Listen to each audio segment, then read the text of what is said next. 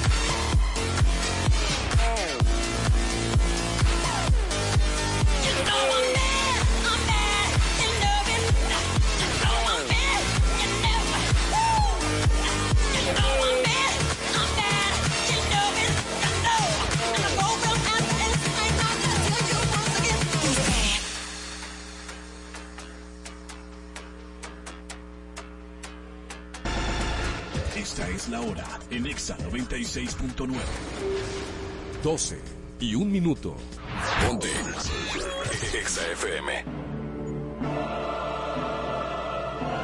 En el paraíso hay buenos y malos, hay chismosos, hay enchinchados y hay santos. Hay gente que no rompe un plato, hay serpientes, hay palomos, hay tígeras y hay tigres. Hay débiles y valientes. Hay gente que no paga en la primera cita y hay gente que nunca deja propina. Hay un hombre y una mujer. Hay una Marola Guerrero y un Elliot Martínez. Y hay un programa que los junta a los dos, donde la radio gana y el mundo pierde. EXA presenta una nueva historia de nunca acabar.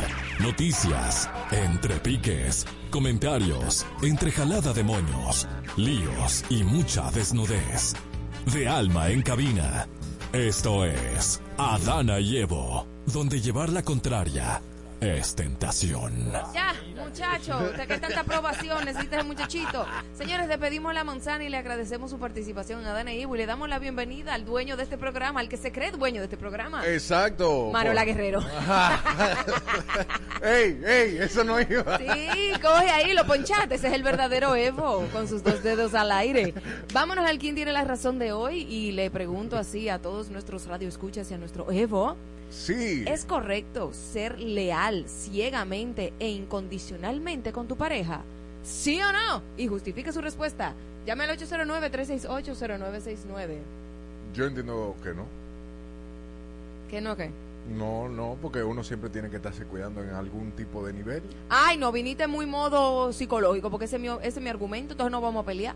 Ah, pues, pues ven, que le voy por el otro lado para que la gente vea lo que como que el gapela. Hay que creer en los demás. De hecho, es el argumento siempre de Evo. Y Marola siempre va a la desconfianza, a lo, siempre No, mejor, siempre no mejor que ayer, pero esa frase no le cabe a ella en su cabeza. No, no desconfianza. Lo que yo digo es que el amor incondicional no existe porque todo el mundo tiene condiciones y parámetros. Y cuando uno ama ciegamente y se pone bruto, ciego, sordo, mudo, uno sufre mucho porque tiende a dejar pasar cosas que quebrantan tus límites y tu dignidad y uno empieza como a obviar No. las red flags y dice, wow, eh, no pasa nada, él cambiará en el futuro y empieza a idealizar la gente. Entonces, por eso, yo, o sea, tú debes de ser leal tú como persona, pero cuando esa lealtad empieza a quebrantar eh, tu dignidad y a ti como persona, ahí yo creo que las cosas hay que separarlas. Mira, yo entiendo. Porque el amor no es condicional, incondicional. Yo te, hemos tenido esa discusión como entre quién tiene la razón. Sí, whatever. Pero aquí va mi, mi punto de vista y es lo que, lo que Evo entiende. Y, y para mí es lo que es, mi niña. El hecho de que tú en la vulnerabilidad te sientas una ñeca y no puedas entregarte de manera vulnerable a una persona no quiere decir que tú no tengas la capacidad de poner límite. Porque tú desde la vulnerabilidad tú puedes poner límite. Sí, de hecho, la pero pe- en eso estamos de acuerdo. ¿Quién te ha refutado eso? No. Tú Yo que- estoy de acuerdo con eso. No, Lo que yo no mi- estoy de acuerdo es con... Porque la pregunta No es... me gagué. ¿Es correcto A mí no me ser- gagué. ¿Es correcto ser leal ciegamente, incondicionalmente? Claro que sí. Te digo una cosa, ok, sí, vamos a ponerle que sí, pero con quien te da eso mismo a ti para atrás, cuando hay Pero reciprocidad. ¿cómo tú, Porque, cuál- ¿con qué tú mides eso? mi amor, con con, los hechos, Con, no. Con los es que eso- hechos. ¿Con qué tú mides esa Elliot, vaina? con los hechos. Eso no Si se yo- puede medir con los hechos. Pero con eso es que se mide, porque si tú tienes una pareja y a la quien tú estás siendo ciegamente leal, ciegamente incondicional y estoy siempre para ahí y el tipo nunca está ahí.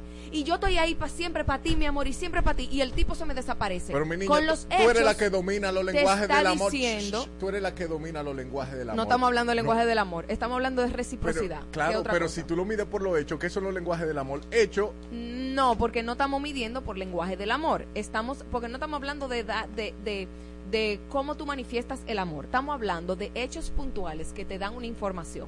Por ejemplo, si yo estoy saliendo con Pedro y yo estoy siempre escribiéndole a Pedro, hola Pedro, ¿cómo estás? Y hola Pedro, ay, tiqui, tiqui", y estoy como que tiqui, tiqui, tiqui, tiqui, siempre pendiente de Pedro. Y Pedro me dice, hola, ¿qué hay? Eso es una información. Eh, si yo le mando un- a, a Pedro un mensaje a las 3 de la tarde y son las 8 de la noche y él no me ha respondido, y cuando me responde me dice, sorry, estaba trabajando, ya me está dando una respuesta. Entonces, por eso que estoy hablando de reciprocidad. Yo estoy ahí ciegamente, fielmente, entregada, 100% en él. Y este tipo nada más me está dando un 50%, un 20%. No es que yo estoy viendo que hay un maco. Por eso que yo te digo, las acciones me hablan y me dicen si una persona está al mismo nivel que yo. Lo el lenguaje del amor es otra cosa, porque es la manifestación o cómo tú expresas ese amor o ese interés para esa segunda persona, ¿verdad? Ajá. Ok.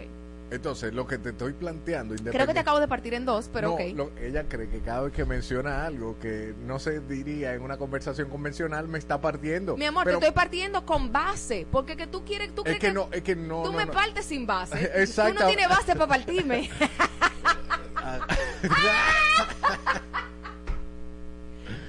Mira, eh, Entonces sigue con tu argumento que no sirve para nada, pero para que te desahogues. repito la pregunta. ¿E- ¿Es correcto ser leal ciegamente, incondicionalmente? Sí, es correcto. ¿Por qué? Porque la mayoría de las personas parten de la premisa de que le pueden hacer daño y por eso deben de protegerse. Sin embargo, cuando uno está en una relación, quien se debe de sentir bien es uno como individuo. Claro, Uno como- manito. Escúchame, te escuché. ¿A qué tú viniste para acá? Pues Yo estaba bien con la manzana. Claro, no estaba peleando. Está bien. Entonces, mira, oye, oye, oye lo que yo entiendo de este asunto. Te. Cuando tú eres tú y tú estás seguro de ti y tú entregas, porque tú te sientes bien con la entrega que tú das, Claro. ¿qué importa que tú le escribas 500 mil veces y que el otro no te Eso responda? no es verdad, Helio. Porque es que no, eso, óyeme, pues no es para ti. Helio. Cambia la página, te lo he dicho. Martínez Oye, Pozo. No, óyeme. Helio Martínez Pozo, escucha.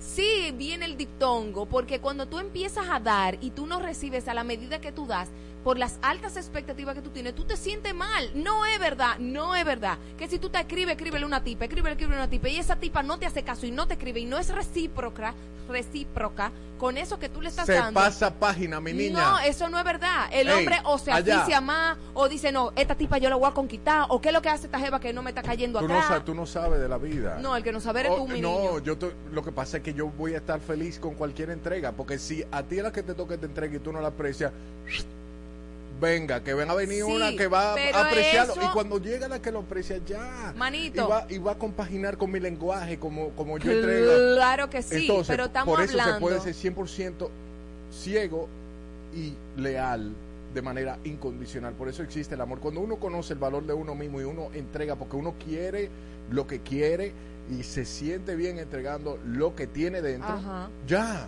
Elliot, ¿por Es qué hay tantas Eh, no, me relaciones disfuncionales? ¿Por qué hay tantas relaciones Porque disfuncionales? tienen falta de comunicación. Ay, pero entonces es lo que te estoy diciendo. Tú te entregas ciegamente a una persona que no se comunica. Tú te entregas ciegamente a una persona Tú que... estás hablando de alguien que tiene apego ansioso y que se buscó a alguien con apego evitativo. Ay, mi niño, qué lindo que salió de terapia y se aprendió los conceptos. Qué bonito, Ay, ¿no? ¿quién estaba en Ay, terapia? Yo no utilizando sé. también palabras ahora y él cree que está ganando el argumento, pero no. No, pero lo que pasa es que si usted no conoce el lenguaje, por ejemplo, de una que sea una relación inicial, usted no conoce el, eh, cómo se expresa o cómo su pareja interpreta el cariño. Ajá. Entonces, partiendo de esa premisa, usted tiene que buscarle la vuelta a esa manzana. Pero es que eso es otra cosa. Es que porque pues- ahí estamos hablando de que es recíproco. O sea, tú estás buscándole la vuelta a esa manzana para tú Entonces, para- dejarle saber que tú la amas. Manzanita roja, te amo mucho, sea qué que linda para- tú estás. no, no, ¿verdad? no. Tú le estás buscando la vuelta. En pocas es que palabras. estamos hablando de una persona que. Déjame hablar. Yo estoy terminando. Déjame terminar mi argumento para que tú puedas hablar, porque no podemos hablar los dos al mismo tiempo. Estúpido. Entonces, eh, el punto es que si tú, si a ti te gusta alguien, por ejemplo, y tú le estás cortejando, cool, tú decides en ese momento, ay, mira, le voy a soltar en banda porque la tipa no me está haciendo caso. Estamos hablando de en una relación ya cuando tú estás formalizado, Ajá, sí. Que tú te entregas ciegamente y tú sigues, pero ven acá, es que yo sigo dando, dando, dando y yo sigo vacía, o yo sigo insatisfecha en la relación, o me, me, pongo- me- me compro un baby dollcito, una cosita para satisfacer sexualmente a mi pareja y el tipo no se pone para mí. O sea, llega un momento en que la mujer empieza a sentir un vacío. ¿Por qué? Porque no hay reciprocidad. Por eso te dije, los hechos te van diciendo a ti cuando una gente está ciegamente entregada. Entonces, ¿es correcto entregarse ciegamente, incondicionalmente, cuando los dos están en el, en el mismo panorama y en el mismo enfoque? Sí. Pero si tú estás sola, mi amor, entregando, entregando, entregando, tú te vas a quedar vacía y él lleno de ti y él no dándote nada y viceversa. Después de cinco minutos de explicación, todo se resume en que usted no es feliz si el otro no es recíproco. Usted tiene que ser feliz de manera individual, mi doña. Apréndase esa vaina. Manito, sí, tú eres feliz de manera individual, Pues pero, no. pero vivimos para, para vivir en pareja, no vivir solos. Se Entonces, cambia página. va ya. entonces va a estar votando uno cada 15 días. Pero es que, ah, porque pues tengo que revisarme yo si yo tengo que estar cambiando Ah. página porque estoy jalando lo que no Sí, es. o, no, o- pues o lo tú lo que estás diciendo, mira, no, abuela. no, mi amor, ámate tú, pero si no te aman, tranquila, no pasa nada. ámate tú misma y llena tu propia vasija, pero si a ti no te quieren y tu esposo no te da la milla extra, entonces también, o sea, no pasa nada, quédate ahí sufriendo. Eso es lo que tú me estás diciendo. No, porque yo no estoy. Porque si tú, tú eres leal ciegamente, no es que tú eres estúpido ciegamente. pero No eso tú es eres- lo que se refiere. Eso. ser ¡No! ciegamente. Cie- Ciegamente. mi niña, O sea, no es así. Bruto, ciego, sordo, Es que no, es que no es así. Ah, ok, ¿cómo es? Cuéntame más. Oh, pero ven acá. Oigan Cuéntame a mi más. abuela. oigan. Cuéntame más. Estamos hablando de que ciegamente es sin pensar, sin raciocinio. Cuando tú estás aficiado, que tú, que tú estás aficiado, que tú, esa tipa es terrible, te dijeron, mire, esa mujer es más mala. Tú sabes lo no que pasa cuando- cuando- cuando- Porque estoy aficiado. ¿Tú sabes qué pasa cuando uno está asfixiado? ¿Cómo se comporta el cerebro? Tú lo sabes. Sí, Como si fuera un drogadicto. como un drogadito, junkie. porque te, te- tú estás drogado de oxitocina y de dopamina. Exacto, exacto. Entonces, cuando eso se, apaga, tú ves la realidad. Entonces, Claro. cuando tú eres leal ciegamente, es un tema de principio. Es un tema de que tú te conoces y tú te valoras como individuo. Ahora comiencen a dar los puntos. Aquí esta No, gente tiene. al una- revés. Oye, ¿de Cuando tú te entregas ciegamente, tú no te ves a ti mismo. Tú te estás entregando aunque sea a la maldad. Es como que, mira, a mí no me importa que ese tipo me hayan dicho que hayas arrasado con el mundo entero. Cuando no tú te importa tiras nada. de un, de un avión Ajá. con un paracaídas, Sí. Tú te estás tirando y tú tienes la fe de que se va a abrir el fucking paracaídas. Con esa- eso es lo que pasa con Claro, eso. porque yo entiendo lo que tú quieres decir, que es un asunto de tú como persona. Yo estoy siendo leal y lo que me corresponde a mí. A mí como Y individuo. yo estoy diciendo, mi parte, yo estoy diciendo que eso es hasta un punto. Eso se da cuando la persona se tira con el paracaídas contigo y se tiran junto al vacío. No que tú te quedaste con el paracaídas y el tigre se quedó con, en, en el avión diciéndote adiós desde abajo. Tírate tú, mi amor. Porque no funciona. Si los dos se tiran del paracaídas y van a estar ciegamente y con, mira, entregándose ese amor incondicional, ambos, Es que sí no tienes- funciona la Marola, relación, que- eh, en resumen, Si no, no funciona, porque entonces la pata cojea de la mesa. mi niña. Y por eso hay relaciones disfuncionales, porque uno entrega más que otro, porque uno no satisface la, no está pendiente de las necesidades emocionales de otro y dice, ¿sabe qué? Y son negligentes emocionalmente y te sueltan en banda. Oye, hay una marca de vehículos que hace muchos carros de la misma, del mismo año, el mismo modelo. Y hay uno que se daña y hay otro que funciona. Entonces, siempre hay un riesgo, Marola. Sie- en- dentro de las relaciones, cuando tú intentas Sí. entrar, siempre hay un riesgo. Tú, tú no, tú no sabes lo que va a pasar mañana. Pero eso yo estoy de acuerdo. Entonces tú puedes ser leal ciegamente. Tú puedes ser cauteloso. y recibir el gozo del espíritu porque no lo estás recibiendo. Una persona así amargada es que no recibe bien el gozo. Yo no puedo con este tipo, de verdad. Güey, lo no voy a leer a todo el mundo. Eh, dice que, pero Helio llegó con un desorden. No, este tipo llegó. Yo- Independientemente de que puedan hacer daño o no, dice Miguel, el ser leal es una característica propia de cada uno. Es individual, te lo estoy diciendo. Es individual, ciego, pues, pero, pero, pero estoy diciendo que para que una relación funcione tienen que estar ambos en el mismo mindset, en la misma mentalidad. Porque si tú estás en tu mindset de ser leal, ciegamente leal, y el otro te está pegando cuerno, hermano, hay una disfunción. Oye, oye, ser leal ciegamente no es sinónimo de ser estúpido. Grábate eso para cuando te explote ahora. dependiendo del contexto, dependiendo del contexto. No, porque hay veces que tú eres leal ciegamente y eres un estúpido porque te están viendo la cara. Ese es el problema de tú querer abarcar muchas cosas al mismo tiempo porque tú me estás cambiando de, que de contexto. Abrace el contexto que está aquí, que la estamos partiendo. Yo te estoy diciendo que no. Haga su vida. Que no, no se puede ser legal, leal ciegamente. No, no. Tú eres leal tú, pero ciegamente, ciegamente, y tú obviando las banderas rojas y obviando lo que Dios te está poniendo en la, en la frente y diciéndote, vieja, sal de ahí, sal de ahí. No, mi hermano, usted no puede ser bruta, ciega, sordo, mudo, ¿no? Usted, te- usted está llamada a ser eh, eh, sabia en su relación. Y la mujer edifica su casa y no se puede poner bruta, ciega, sordo, mudo y pintando pajarito en el aire. Dice Danilza, eso sí que no cogen aire. Marola te dio un punto, Helio. Dice Miguel. No. Ey. Miguel, a mí no me tergiverse mi palabra, no. ¿Qué dicen por ahí? Dice Federico Cepeda que hoy está bueno el debate y que 50-50 o nada. Toma ahí. Yo, Adana y yo Evo, digo un punto para ti. 100%, 100% cada Y- uno. Adana y Evo. Hola. En el caso de Will Smith, yo creo que sí, que válido. ¿Cómo fue? ¿Cómo fue? En el caso de Will Smith, que válido. Ah, él está ciego Y mira todo lo que ha sufrido con la Jada. Con la Jada 809-368-0966. No, pero llaman y dennos los puntos, que Ah, ustedes no. saben aquí que nos matamos por nuestro punto. Dale, dale el punto y cerró. 809-368-0969 para que comencemos a repartir puntos porque ya nos hemos dado un par de fundazos. Ahí te salía de que piña, piña. Claro. Un par de piñitas y dos, y, y dos guantes de boxeo. Por favor, te sale, escríbele. Te partieron en dos, Helio. No, te salía, dijo medio punto y medio punto. No, no, no. A mí no me, no me dividan mi punto, a mí dame mi punto entero. Y Danilza dice que medio punto para cada uno. Adana y Evo. Hola. ¿Con quién estás? Hola, perdón, se me cayó la llamada. Ajá, ¿con quién estás? Yo les decía que, por ejemplo, en el caso de Will Smith, es Ah. leal, no importa lo que la otra persona haga, porque es que realmente eso es de ti que tienes que salir. Tú no puedes ser leal dependiendo de cómo el otro te trate, porque es como que yo sea sincera, cómo- es como que tus valores o tu forma de ser no puede cambiar dependiendo de otros.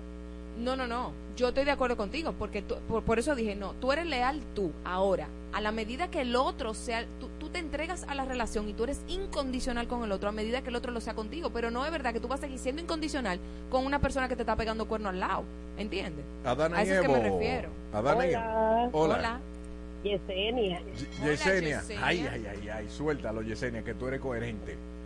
Misty Misty. Ay, Dios mío. Ay, ay, ay.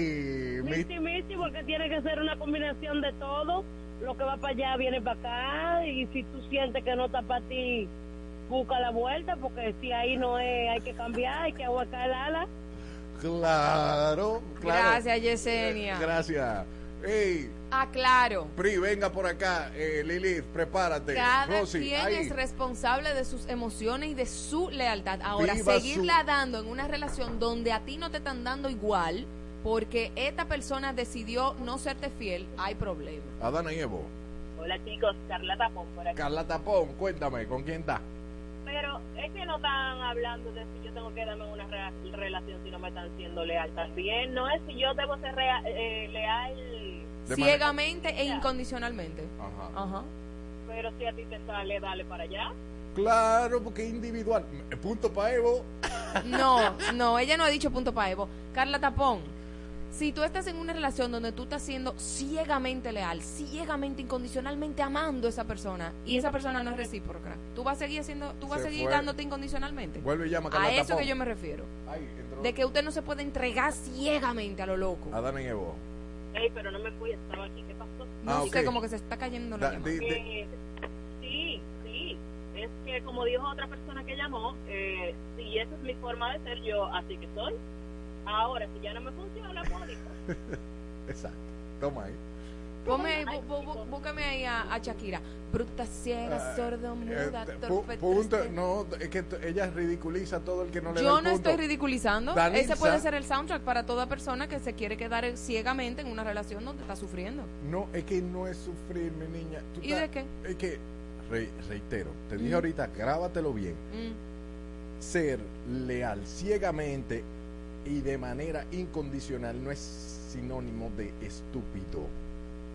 Ok, seguimos. Danilza dice, este lío empezó porque Helio al principio dijo que no y tuvo que cambiar la versión para poder discutir.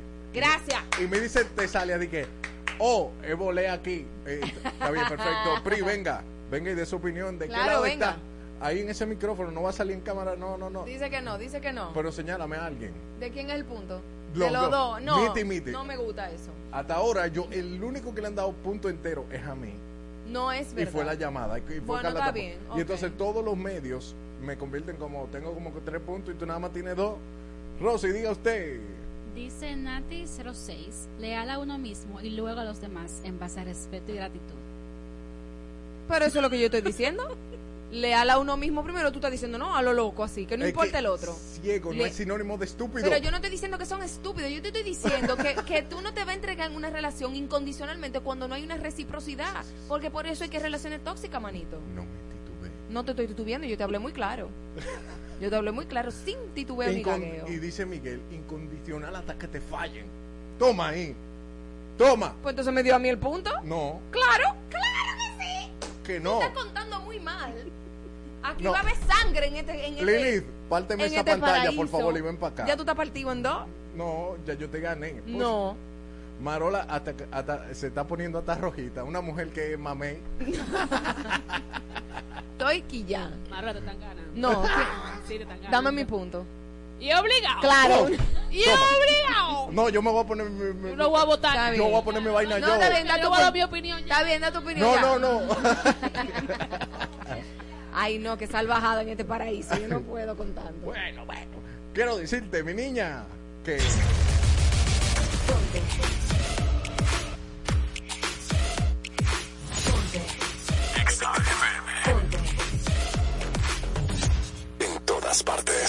Ponte Exa FM.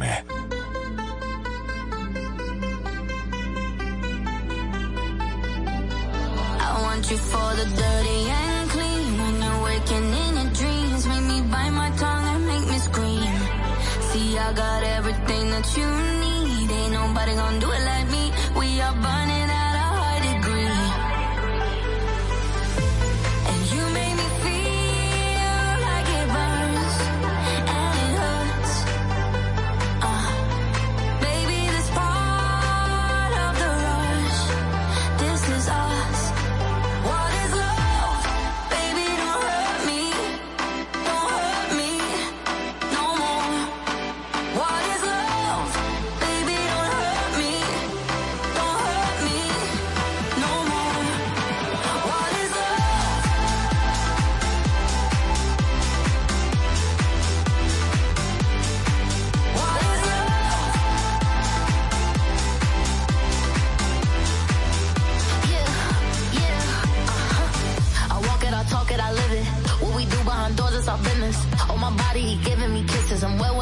when I'm wet, I'm popping like Adderall. Baby, dive in my beach and go swimming.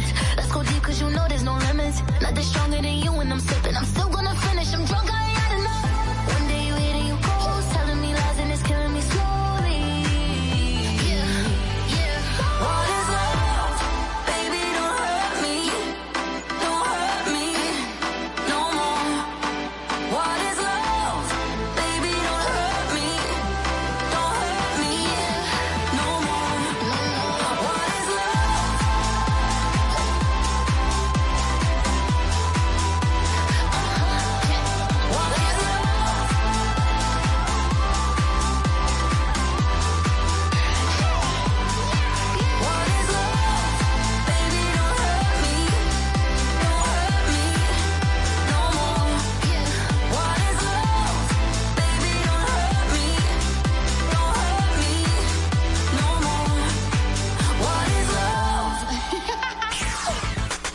mundo se creó en siete días, pero estos dos lo destruirán en dos horas. Adana y Evo. Todos los días de 12 a 2 de la tarde. Marola Guerrero y Elliot Martínez. Por Exa FM 96.9. Cuando no está, yo te pienso y te pienso, no sé qué me está pasando.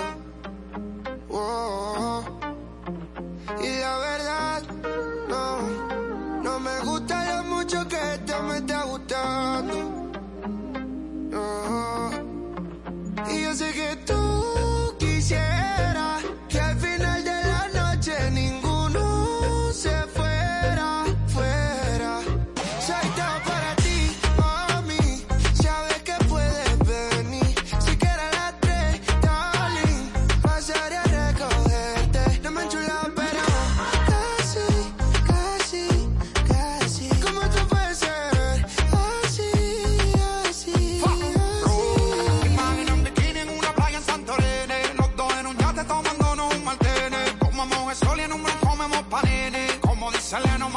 hasta Dorene. Tú te imaginas, mami, tú y yo, en el deportivo con los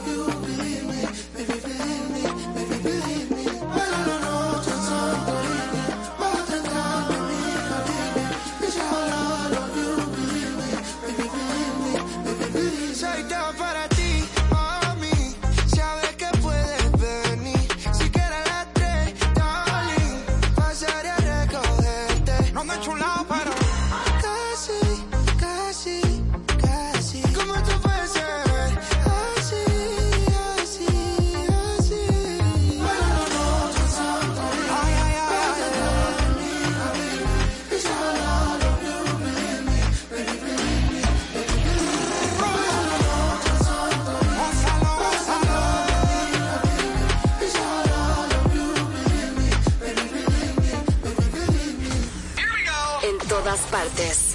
Ponte. Exa FM 96.9.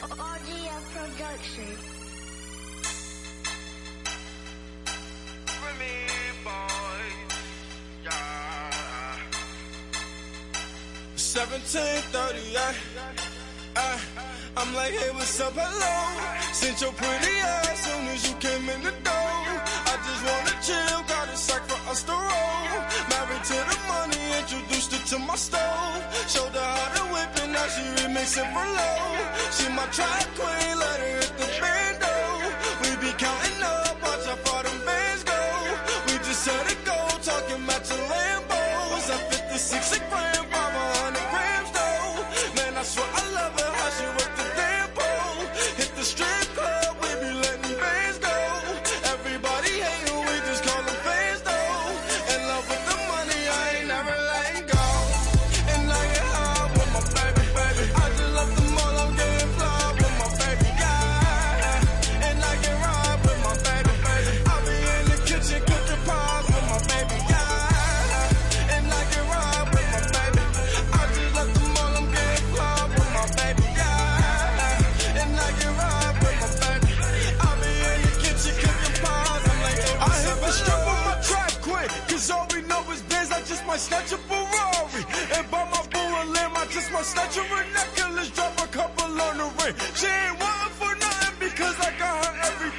Briggs, who up on the bed?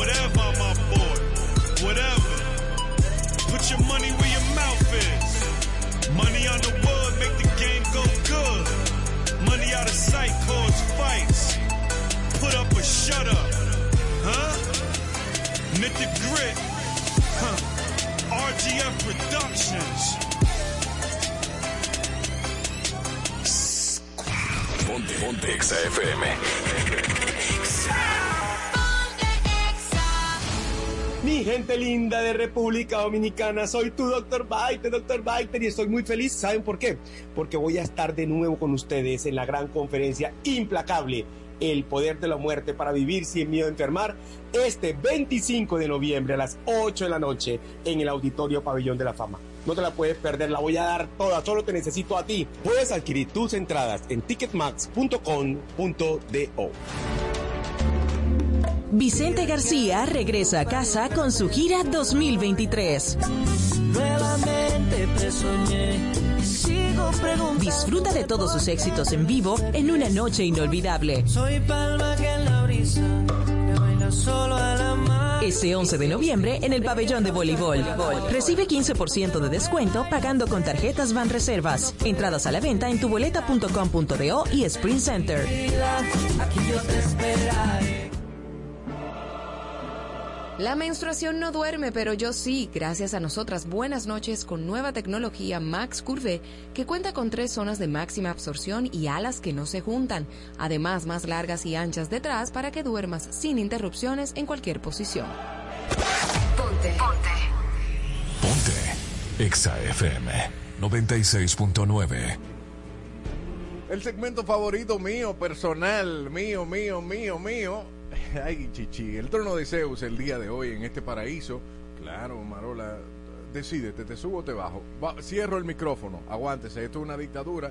Y el día de hoy, como siempre, me acompañan chicas pensantes para responder preguntas eh, que nosotros los hombres nos hacemos día a día, eh, porque no entendemos qué es lo que este- eh, está pasando, ¿eh? Entonces, partiendo de eso, eh, vamos a hablar hoy. Bueno, a- antes de, antes de, Marola Guerrero, Hello. Irina Peguero, Woohoo. Paula Ferri, Woohoo. Yamel Castro. Hola. Son las chicas pensantes que están hoy para hablar sobre... Las chicas pensantes. Las Exacto. chicas, me causó, ¿Qué- me causó mucha, eh, como, eh, no sé Hay algunas qué, que no piensan. tú No me- no me dijiste- meta al medio. perdón, Hay algunas que no piensan. tú dijiste mi segmento favorito, mi cosa favorito. Me imagino que, que te gusta perder siempre. No, porque aquí yo no, aquí la yo no que- aquí Ah, yo aprendo. Uy, muy bien. A veces aprendo. Gracias, Paula. Yo soy la Ok. única que te defiendo cada vez que vengo al programa. ¿eh? Claro, gracias por eso. Le vamos a cambiar el nombre, la- cambiar el nombre al programa. Se llama La Guerra de los Sexos. O, o como, o, o- como dijo, ¿tú no te acuerdas la, la semana pasada? Sí. El Entonces- pene, que el pene le habla a la vagina. Exacto, exacto. Me dicen ahí si están los volúmenes bien. Estamos bien, mijo. Tira la pregunta. Ok, la pregunta del día de hoy, ¿qué es acoso? ¿Qué? Para la mujer. ¿Qué, ¿Qué es, es acoso? ¿Qué es acoso? Exacto. Lo primero es que eso, eso- se va a ver diferente para cada una de las que claro. aquí. Rompa, mujeres. Yo te digo que es acoso rápidamente. Ok. Eso que tú no le, ese halago, ese halago o ese cumplido que tú no podrías o no te atrevieras jamás a dárselo a tu mamá, a tu hermana, a tu prima. O me explico mejor. No, no, pues ya, Eso ya que deja si tú tienes Paula. una hermana, eso que si tú tienes una hermana y tú escuchas que se lo dicen, tú le quieres caer a trompa a esa persona. Ahora te entendí. Eso es acoso. Mira, es una definición que yo nunca ¿Ya? había pensado así, como Eso es acoso. explícito. No así, tenemos más nada que decir, recogemos en Foni 1, te, te la comiste, more, ya. No, dime Paula, pero no te me, Es, no es te que me yo creo que Irina lo dijo todo ahí, o sea, honestamente. Voy a tener que hablar de último aquí. Gracias, para que no nos arruinen, more. Yo, yo creo que el acoso es lo mismo, o sea, es, es básicamente, en pocas palabras, eso que tú no quieres que te hagan.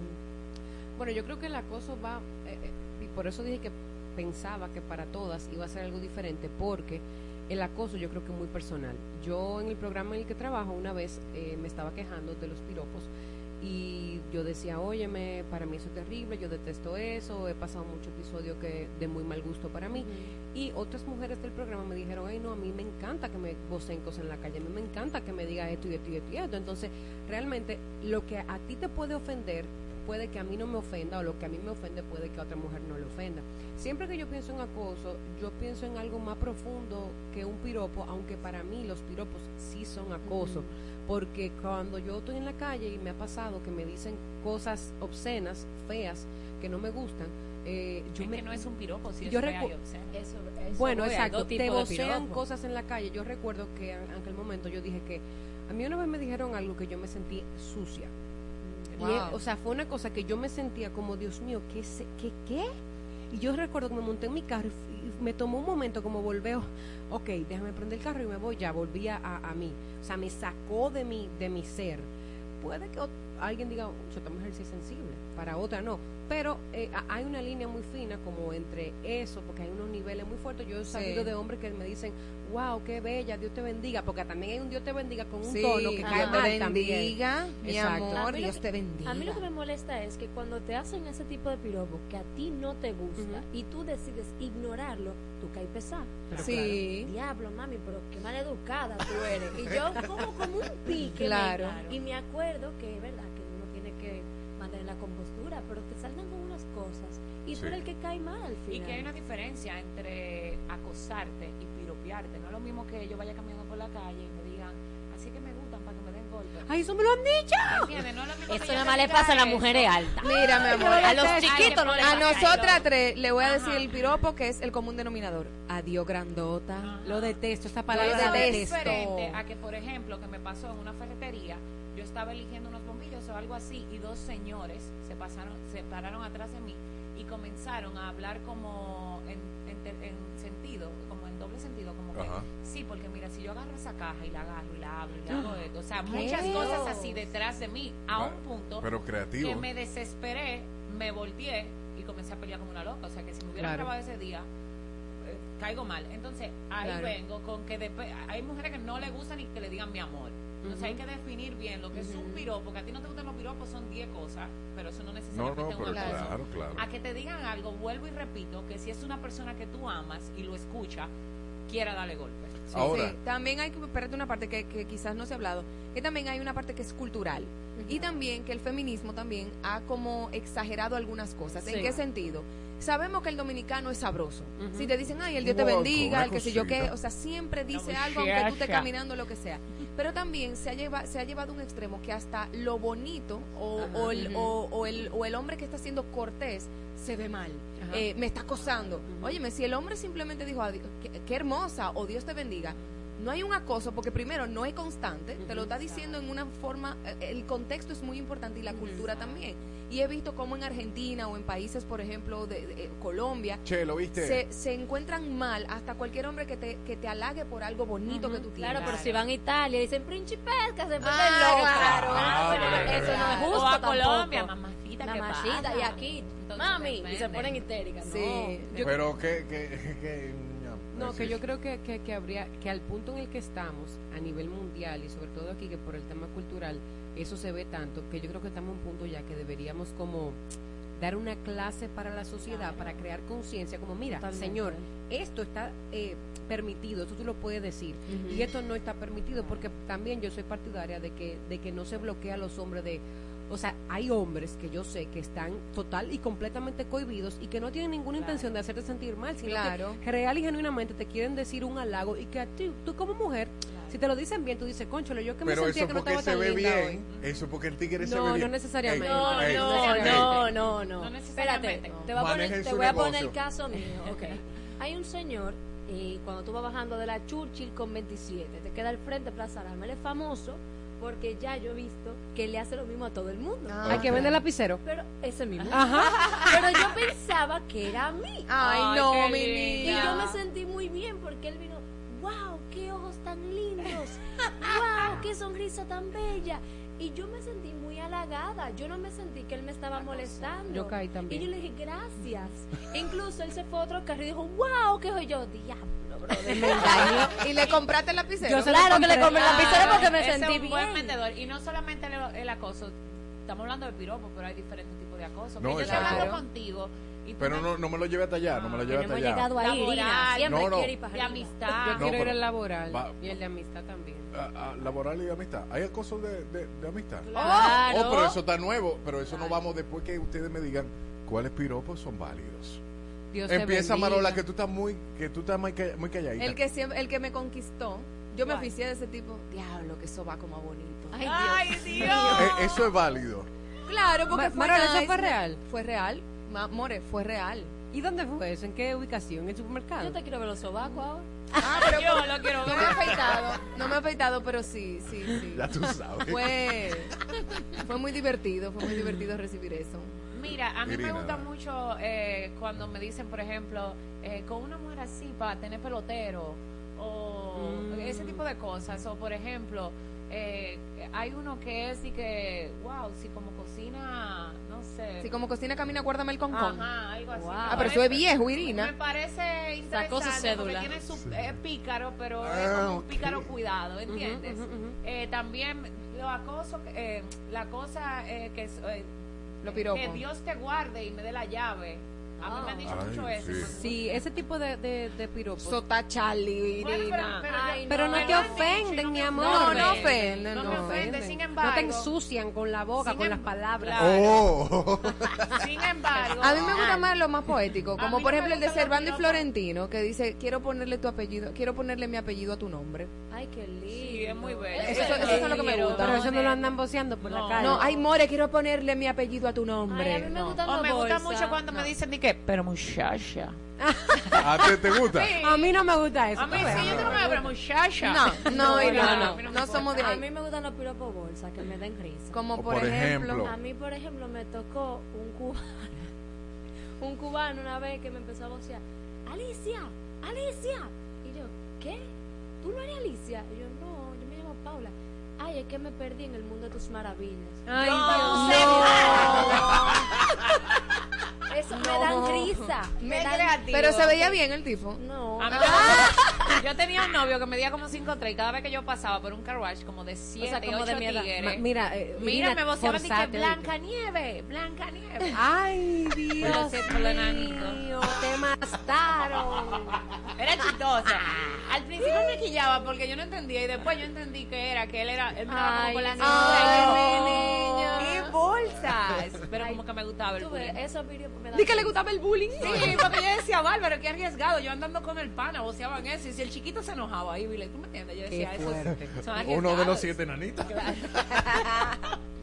No, ya, No, pero. ¿de ¿cuáles son los piropos que te gustan a ti? ¿Te vas a zafar? No, lo Dios te bendiga sin el, sin el tono de. Te estoy diciendo Dios te bendiga, pero estoy pensando en otra Que cosa. Dios te bendiga. Ajá, Dios te bendiga. ¿Tú sabes cuál? No, no me el que tiene que ver con un atributo físico en específico. Por Ah, ejemplo, cuando sí, yo estaba gorda, yo tenía la cadera muy ancha y me decía, diablo, mami, que batea. O sea, ¿Eso te encantaba? No, No, eso Pero no le gustaba. estamos- estamos a mí ahora no- con lo que gusta. Ah, pero dime, esto fue lo que Bueno, salió. mira, bueno, ahora voy a otro que no me gusta y yo soy muy feliz con mi ah, estatura e incluso quería tener una pulgada más de estatura. Yo quería Ay, me- lo siento, me la yo dieron a mí. quería me le dieran unas cuantas más, yo quería medir 5 o 10. Así Ok, es, ok. conmigo. Y aún así, eh, a mí no me gusta que me digan grandota. Yo recuerdo una vez que yo dejé mi carro a mí sí. en un vale parking y él y él desmontándose de mi carro, o sea, pegado al lado de mí súper cerca, él desmontándose y yo entrando, él me mira como desde abajo y me dice di que así es que yo quiero una para que me dé golpe y yo no, pero ¿por qué?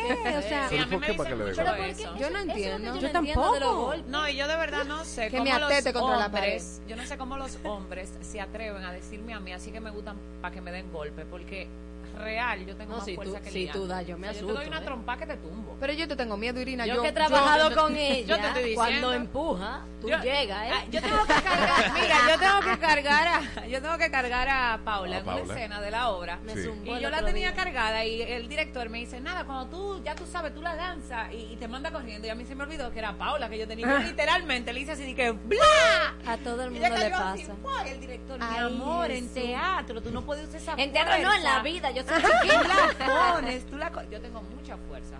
No, no. ¿Tú sabes qué me gustaría ir contigo a una clase de jiu-jitsu O sea, brasileño? Mira, el jiu-jitsu no es A piropo. Gracie. Lo- el el jiu-jitsu no es piropo. Yo no puedo con esta coartación de mi libertad.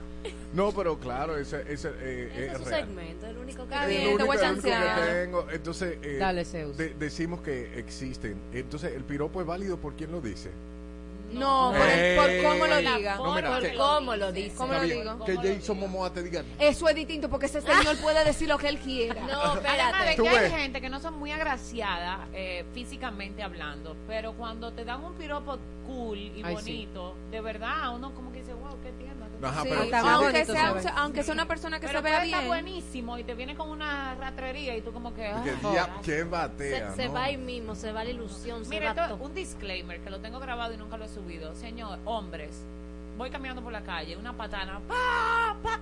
Socio, que tú me toques la patana, la, la bocina de una patana en los oídos a todo lo que da, no es atractivo. No, no.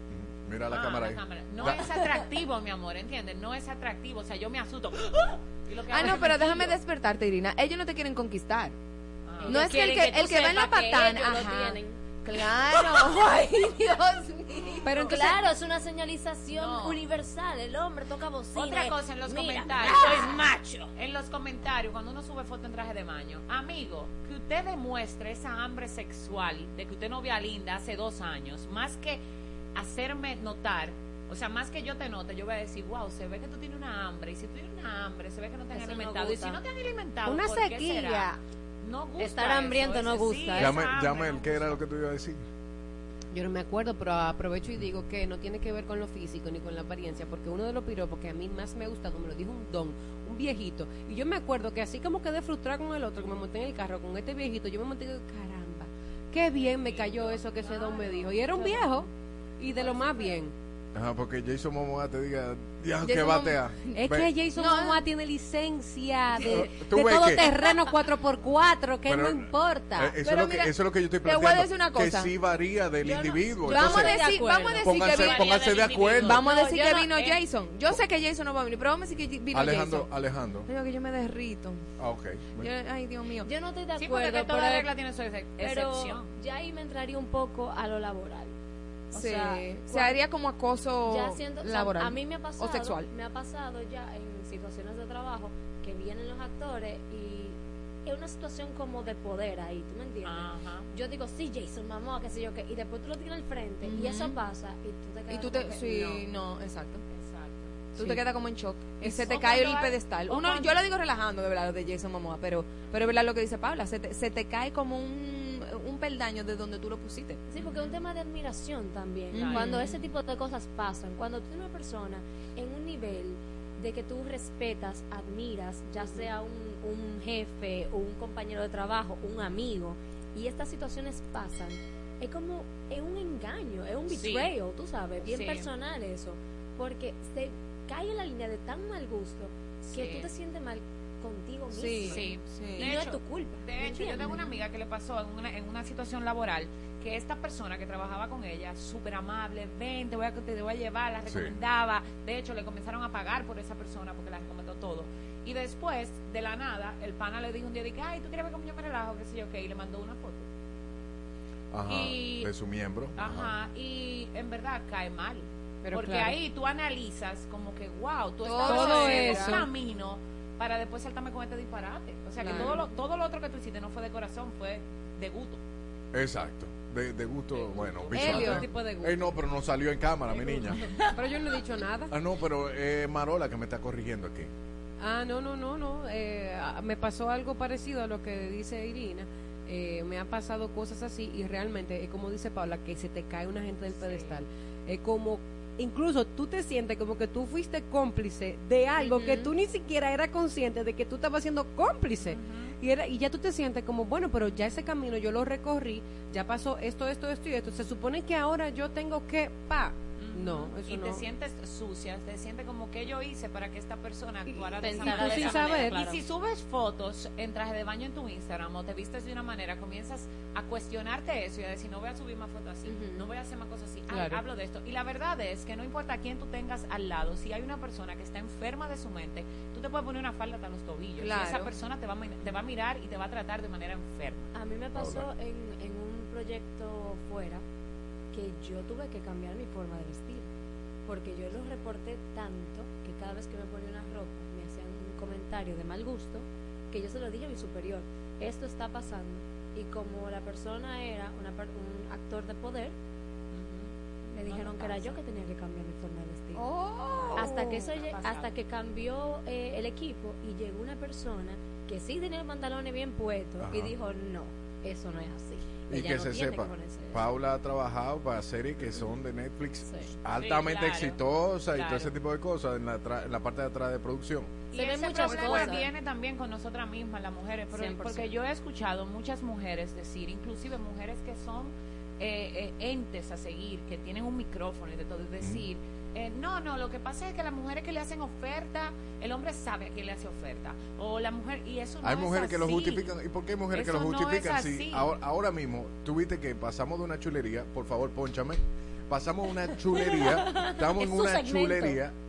Y de repente yo siento como que ha cambiado el, El mood, energía. mood No, no. y la energía cuando nos fuimos a la parte laboral. Y Porque como- es muy difícil. Es entonces, difícil. Pero, eh, entonces, ¿por qué hay, sí hay, y existen mujeres, quizá aquí una de las cuatro está de acuerdo con que, que hay mujeres que defienden ese tipo de actitudes de los hombres? Porque es algo ¿Cómo que defienden? Hay hay porque mujeres es que lo defienden. Oye, lo que pasa, nosotros culturalmente estamos criados con muchos micromachismos. La mayoría de las mujeres dominicanas de, no- de la generación anterior a la mía y anterior son machistas. O sea, yo vengo de una madre que cuando yo tengo novio y salgo sola, la primera pregunta que me hace es, ¿y Frederick fue contigo? No, mami, él no. ¿Y cómo te fuiste sin él? O sea, ¿Quién es tenemos, Frederick? uh, mi Su novio. novio. Ah, tenemos una cultura que las mismas mujeres, tuve madres que llegan los niños chiquitos del Sí. colegio y le dicen, ¿cuántas novias tú tienes? O sea, Claro. nosotras mismas eh, normalizamos eso. Entonces hay muchas mujeres que como no quizá no tienen, no se sienten identificadas con vestir sexy o algo así, tienen esa cultura machista de decir, ah, no, si tú vistes de tal manera no te pueden respetar, sin saber que a ti te tienen que respetar así tú andes desnudo en la calle, porque es que te tienen que respetar. Entonces, es un lío. Paula. No. O sea, ¿qué te digo? Es un tema complejo porque uno tiene que respetar la, la idea de cada quien y la palabra de cada quien. Yo personalmente no estoy de acuerdo con el comportamiento. Entiendo que las personas que sí están de acuerdo vienen de algo, de un historial. O sea, eso no es una decisión que tú tomas de que, ah, yo estoy de acuerdo con esto porque él está bien y yo estoy mal. No, algo tiene que haber pasado en la parte de atrás. Yo me crié de cierta manera, tengo un papá de cierta manera, vengo de una casa de cierta manera, para justificar eso. Igual la- el pensamiento de nosotras. Nosotras crecimos en una casa diferente, cada Claro. quien. Y yo te aseguro que cada una tiene una crianza que puede justificar por qué pensamos de esa manera. Claro. Eh, yo lo que pienso que también el medio es complicado. eso es un medio complicado.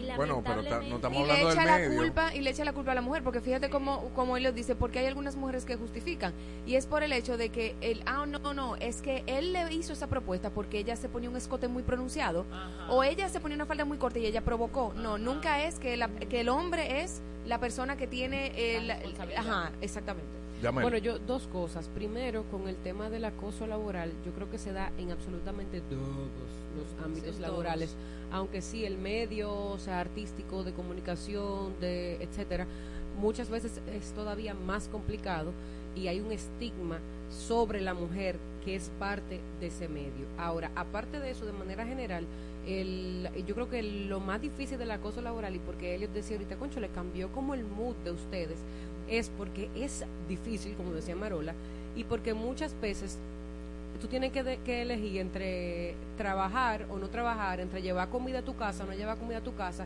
y eso se traduce a tengo que aguantar y tengo que quedarme y tengo que, que dejar que me... que- tengo que recibir todo eso que yo no quiero recibir porque nadie va a hacer nada al respecto y yo tengo que quedarme ahí. Y con el tema, por ejemplo, de la vestimenta, igual como muy importante eso que Paula dice, como que cada una de las que estamos aquí y, to- y todas las que nos escuchan vienen de una crianza diferente, entonces Sí. cada una va a tener una óptica, un punto de vista diferente.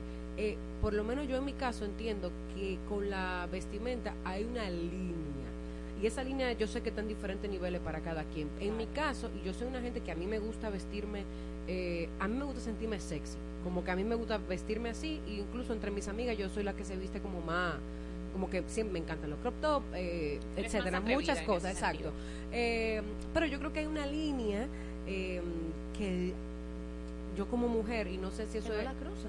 que yo no que no, no solo que yo no la cruzo sino que yo entiendo como que conchole es verdad que es culpa del hombre que él no importa que tú no tengas nada de ropa él tiene que respetar y nunca puede que tocarte ni nada de eso pero yo creo que hay una línea que es como que ya tú, tú es que la ropa no quiero un- decir provocar la ropa porque No, eso es muy no de un mensaje. Exacto. Y Es obviamente, semiótica. por los estereotipos, cuando tú ves una mujer en traje de baño o con un traje de baño de cola ley o muy sexy, tú automáticamente ese, ese estereotipo las es de que "No, la es mujer avión". es eso no pero por ejemplo tú tienes tú tienes un Eso traje no de le baño gustó a Marola. eso no es verdad que tú dijiste eso. traje de Mala. baño Ok, cualquier ropa que es un poco más sugerente, el hombre codifica y dice, esa mujer es fácil, o esa mujer es una ejecutiva, o esa mujer es, una abogada. Porque si tiene un saco o un pantalón, puede ser un cuerazo, para ponerlo así. Pero sí, pero, pero el código que te está dando físicamente, porque tú no lo conoces, es que ella es una abogada, porque tiene una, una chaqueta y un pantalón. Pero, pero en su intimidad puede ser el aeropuerto entero. Lo cierto es que todo tiene una semiótica y, por ejemplo, Ajá. cuando tú vas al banco a solicitar un préstamo, tú vas vestido de acuerdo a lo que tú quieres que ellos piensen. Claro. Y eso es una realidad y, y, y está ahí, es palpable. Y, por ejemplo, yo que subo contenido, ya no porque no voy tanto a la playa, pero cuando subo mi contenido que se me ve la madrecita, yo soy consciente de eso. Ahora, yo también soy consciente de que yo soy responsable de mis intenciones. Que tú asumas lo que yo sumo, lo que yo subo, como te da tu gana, esa es tu responsabilidad. Claro. Ahora, yo no te puedo juzgar a ti si tú entiendes que yo soy X o Y, pero ese es Ujú. tu pensamiento, yo soy, estoy clara de eso, pero hay una semiótica que es, Claro. usted se vista, usted transmite se información Claro, claro, 100%. indiscutiblemente Perfecto, la última pregunta, yo creo que con esta matamos. Ya vimos las dos caras de la moneda, ¿verdad? Entonces, como yo, si soy un hombre que me gustaría darle un piropo a una mujer, llego a un equilibrio porque a veces sí, a veces no. Empieza, dale un piropo a cada una. Elige a una de nosotros que y da un no piropo. soy bueno en pero eso. es, pero Yo practícalo, al practícalo y yo te, voy- y te vamos a decir aquí si te guayate o no. Es que, Tira, no- tíralo al, al aire. A es que lo que pasa es que yo no, en ese Tira el aspecto yo piropo no que soy tú bueno. estabas eh, tirando besitos a Ad- Correa y a otra gente, Ok. estaba muy inspirado. Adiós, rompecolchones. ¿Qué? pero ¿qué es eso? ¿Qué Ese es eso? Tú le dijeras eso a tu mamá. Si a tu mamá le dicen eso delante de ti, ¿te sentirías bien? Entonces, ¿cuál es el equilibrio? Eso, tú lo Bueno, mides eso, le no está ni en la balanza, mi amor. o Tú lo dirías, tú Rompió lo, la mides. balanza. Oye, ¿cómo tú lo yo creo que mides? ni al perro de mi ¿Cómo? casa le digo yo ¿Cómo eso. tú te sentirías que al lado de ti un hombre le diga eso a tu mamá? señora Irina está muy ese, seria Ese sentimiento, ese, eso que tú sientes, cada vez que tú vayas a abrir la boca, tú dices, ok, esto que voy a decir, si alguien se lo dijera a mi madre delante de mí, Yo le doy un trompón. ¿cómo yo me siento? Si tú dices, oye, co- no lo digas.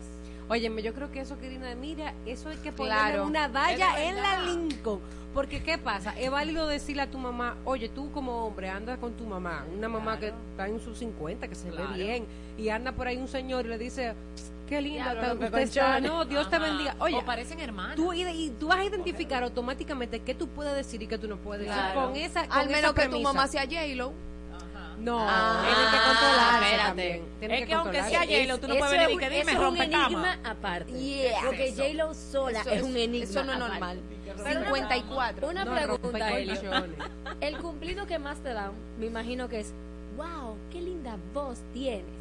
Pues sí, puede ser uno de esos, sí. Es un cumplido decente. Claro, Entiendo yo. claro. No ¿Qué cumplido no Ahora, decente? ahora, si yo Diablo, papi, ven, háblame a siete ahora. No, no, si yo te veo y te digo, bárbaro, pero tú como que pres... Perdón. Bárbaro, pero tú como que creciste para adelante y que eso que se te nota. Ay, Dios mío, Irina. Óyeme, tú te vas a sentir raro porque tú te vas a mío, mirar. Irina. ¿Entiendes? Claro, porque hay medidas. Yo voy a hacer Este un programa de radio tiene que convertirse en un podcast y salir del aire porque no podemos vivir así. un one man show con Irina nada más. Irina Víctor Victoria va a ser. Pero no, No, buenísimo.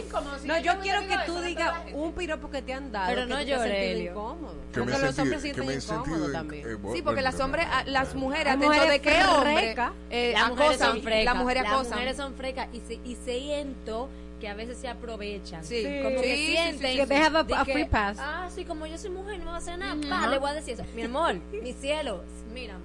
No, mamá, porque la igualdad ante todo. Usted quería que les respetaran. Respete. Respétese. Di que, wow, tú eres taxista. ¿Para, ¿Para qué? qué? Pero Irina. Déjame yo.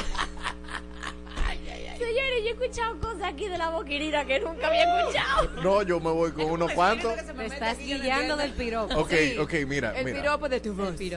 No, desde la voz no. Pero el en la voz del locutor. No, o sea, es que a- a- hay varios, pero a uno de los más jocosos, ven y le meta noticia. No fue jocoso que hablamos. Incómodo. Ah, no, espérate, se estaba fuerte. Ven y léeme esta no. No, esa Pero no. ¿cómo dijeron yo, yo, leme? El leme. No, yo lo leí con la intención. o sea, de que ven y léeme esta noticia. Cuando tú recibes eso como a las 11 o 12 de la noche, no, tú sabes, ¿qué, qué noticia tú vas a leer? Tú trabajas en Amazon. ¿Para qué? ¿Para qué? Para entregarte Ay, este paquete. Anda. Yo no puedo. Yo, esto es mucho, esto es demasiado para mi corta edad. ¿Tú te imaginas? ¿Tú te imaginas? Yo, Tu mamá no está oyendo este programa Mira, hoy, ejemplo, ¿verdad? Y Paola fue testigo No, ya yo le dije a mami El que no escuchara este programa. El otro día yo llevé a Paula y a otra amiga que me va a reservar el nombre para su por su bienestar. Ok. Y yo le presenté a un amigo mío árabe. Cuando, Ay. cuando vino un amigo mío. Ay, Habibi. vino- Eh, no, espérate. lo vio, yo lo lo puedo decir porque fue así. Ella lo vio, él entró de que explótame. Ay, ella dijo. Señores, nosotros rodamos ¿Y así. qué? Ella ni lo saludó, loco, ella lo miró así fijamente. Pero se lo dijo a él. Es que sí, Así de mirarte así, no, no, no. explótame. Explótame. Imagínate un Habibi. Ay, árabe de lo que la- puso señores, verde así como esa se puso culebra. de todos los colores, él no habló más. e- ese es del sitio que vende, vende. Ah, pero estábamos hablando de él y yo ayer. Espérate. Cuidado. Helio.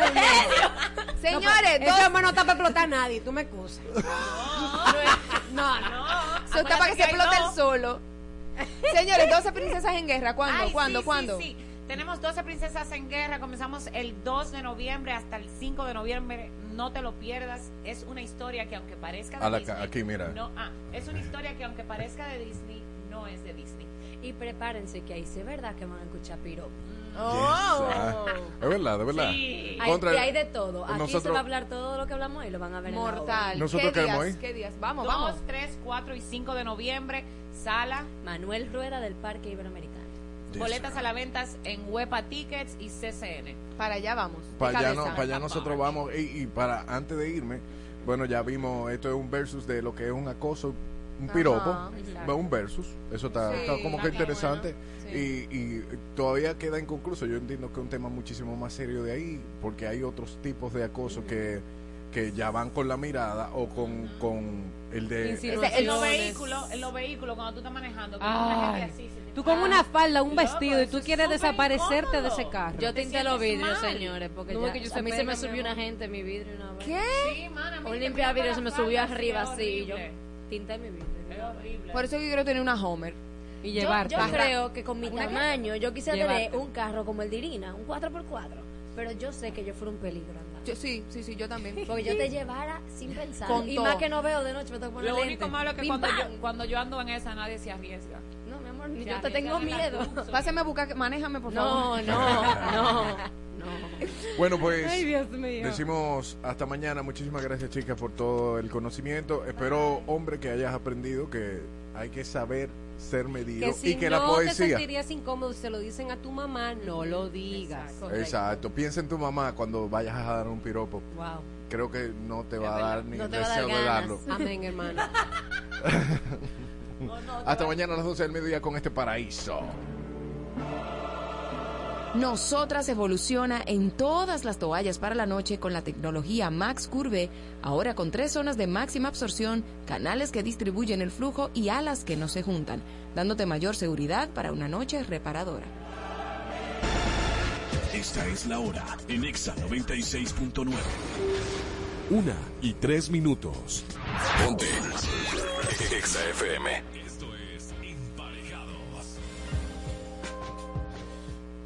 Usted sabe, nosotros no sabemos cómo hacer eso. Y por eso siempre tenemos a una experta, Eva Herbert. Yeah, Eva Herbert en la casa para hablar de señales para identificar una relación saludable. Saludable. Sí. Así como, como el pepino y ese tipo de cosas, ¿no? Ay, Helio, por Dios, eso es un chiste muy malo. No le haga caso, Eva. Vegetariano casi. Eva, ¿cu- ¿qué podemos hacer para, para identificar una relación saludable? ¿Cuáles son las primeras señales? Me gusta porque es positivo, ¿eh? Este tema es positivo. Sí, a mí Qué también lindo. me encanta, por eso lo traje.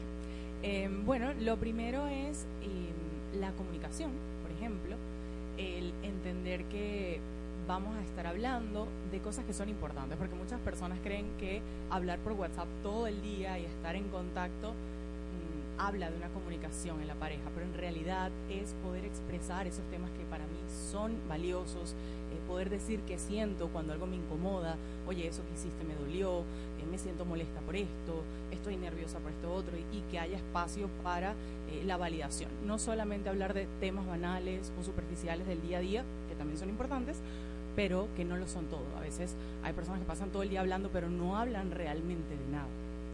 Por- pero eso es por etapa, porque por ejemplo en la etapa del coqueteo y eso, si está por WhatsApp, es como una chulería que se siente, pero pero eh, eh, va evolucionando el tipo, la manera de comunicarse en la pareja. Yo creo que desde el principio es importante tener una comunicación que sea abierta, que sea eh, profunda, porque también eso te va a dar información de la otra persona. Si las primeras conversaciones son ¿cómo estás? ¿Qué hiciste? ¿Qué comiste? Eh, ¿Dormiste bien?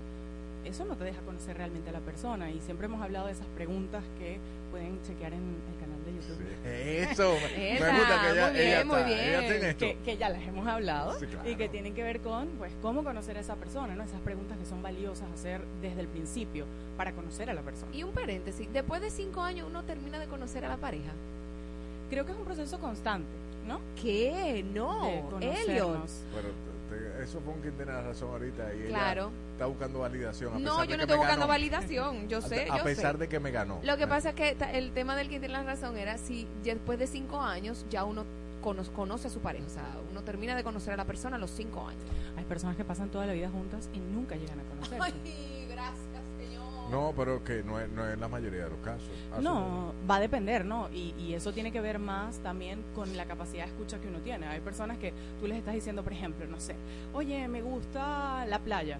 Y la persona cuando tú hablas de ese tema porque sabe que te gusta la playa, entonces se va por otro lado y no escucha lo que a ti te gusta, ¿no? Y estoy hablando de playa, pero podría ser, no sé, hablar de aborto, hablar de violencia, hablar de temas que, que realmente... O vino, por ejemplo, por ahí por la esquina les disfrutan el vino bastante. Exacto, poder tener la apertura de hablar de eso sin ningún tipo de tabú o temor.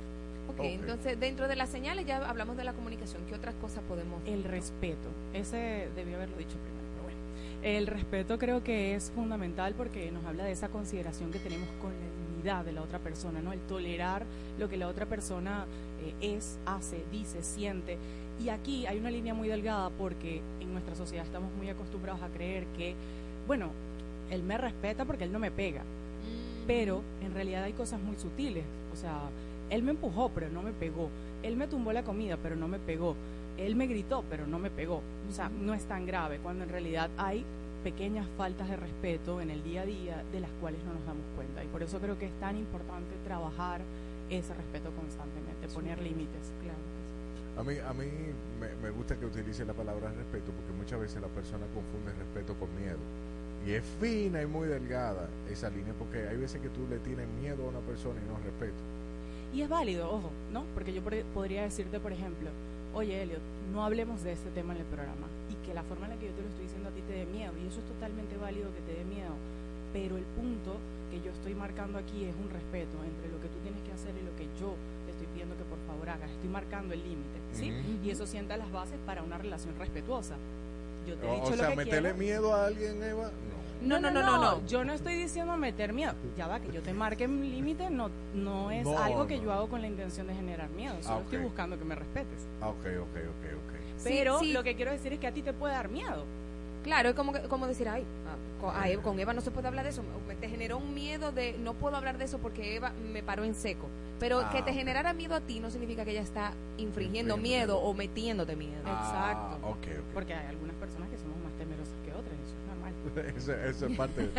Eh, también, eh, que, que se consideraría como saludable la admiración. Eso, eso ya está dentro del respeto o, o fuera del respeto. Lo que pasa es que aquí hay una línea muy fina, ¿no? Eh, cuando hablamos de admiración, ¿de qué estamos hablando? Para mí es muy importante admirar si estamos hablando de, eh, por ejemplo, que yo valoro eh, tu personalidad, tu inteligencia, tu capacidad de hablar profundo de algo, eh, de resolver los conflictos, de llevar la masculinidad de una manera distinta a la que tiende a ser llevada la masculinidad en nuestra cultura.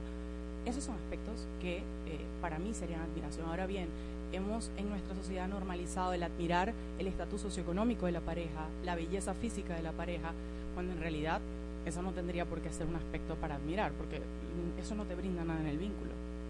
Ok, ok. Una cosa es la capacidad de trabajo, porque también me van a saltar, ¿no? Una cosa es que la persona se echa para adelante, trabaja, etcétera, pero bueno, todos tenemos momentos en la vida en los que no sentimos energía No, para y, y trabajar. como ¿o hombre, no? como hombre te digo, la, las mujeres le gustan los hombres que trabajan. O sea, como No a que- todas, que- no generalices. no, eh, no a todas. Ya va.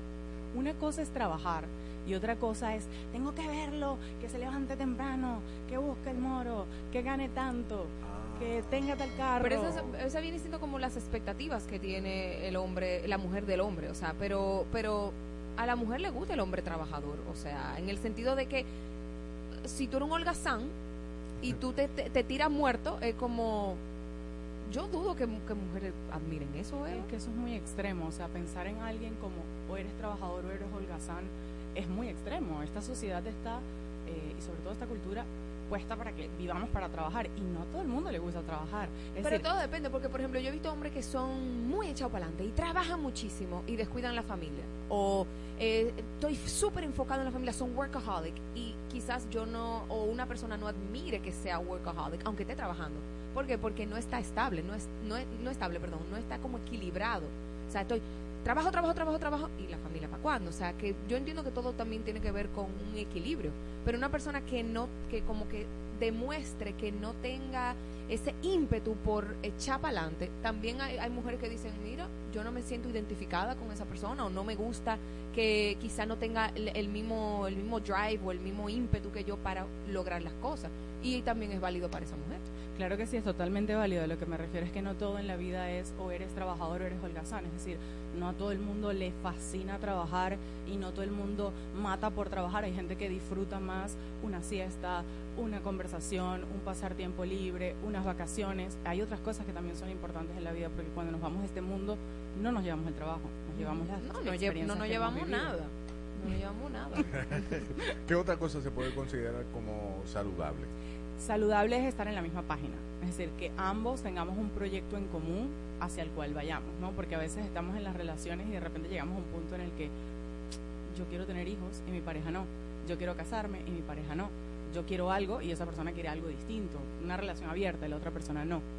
Ok, ok. Por y, ejemplo. y también eh, sería saludable cuando tú dices eh, que está en la misma página. Yo me fui mal al lado de los sentimientos, o sea, estar en la misma página dentro de los sentimientos de lo que se siente el uno por el otro. Aunque eso es muy figurativo, pero Eso, eso exacto, eso es muy relativo, porque al final cada quien va construyendo la relación a su paso, ¿no? O sea, de repente uno se enamora primero que el otro, eh, uno ama de una forma primero y el otro después.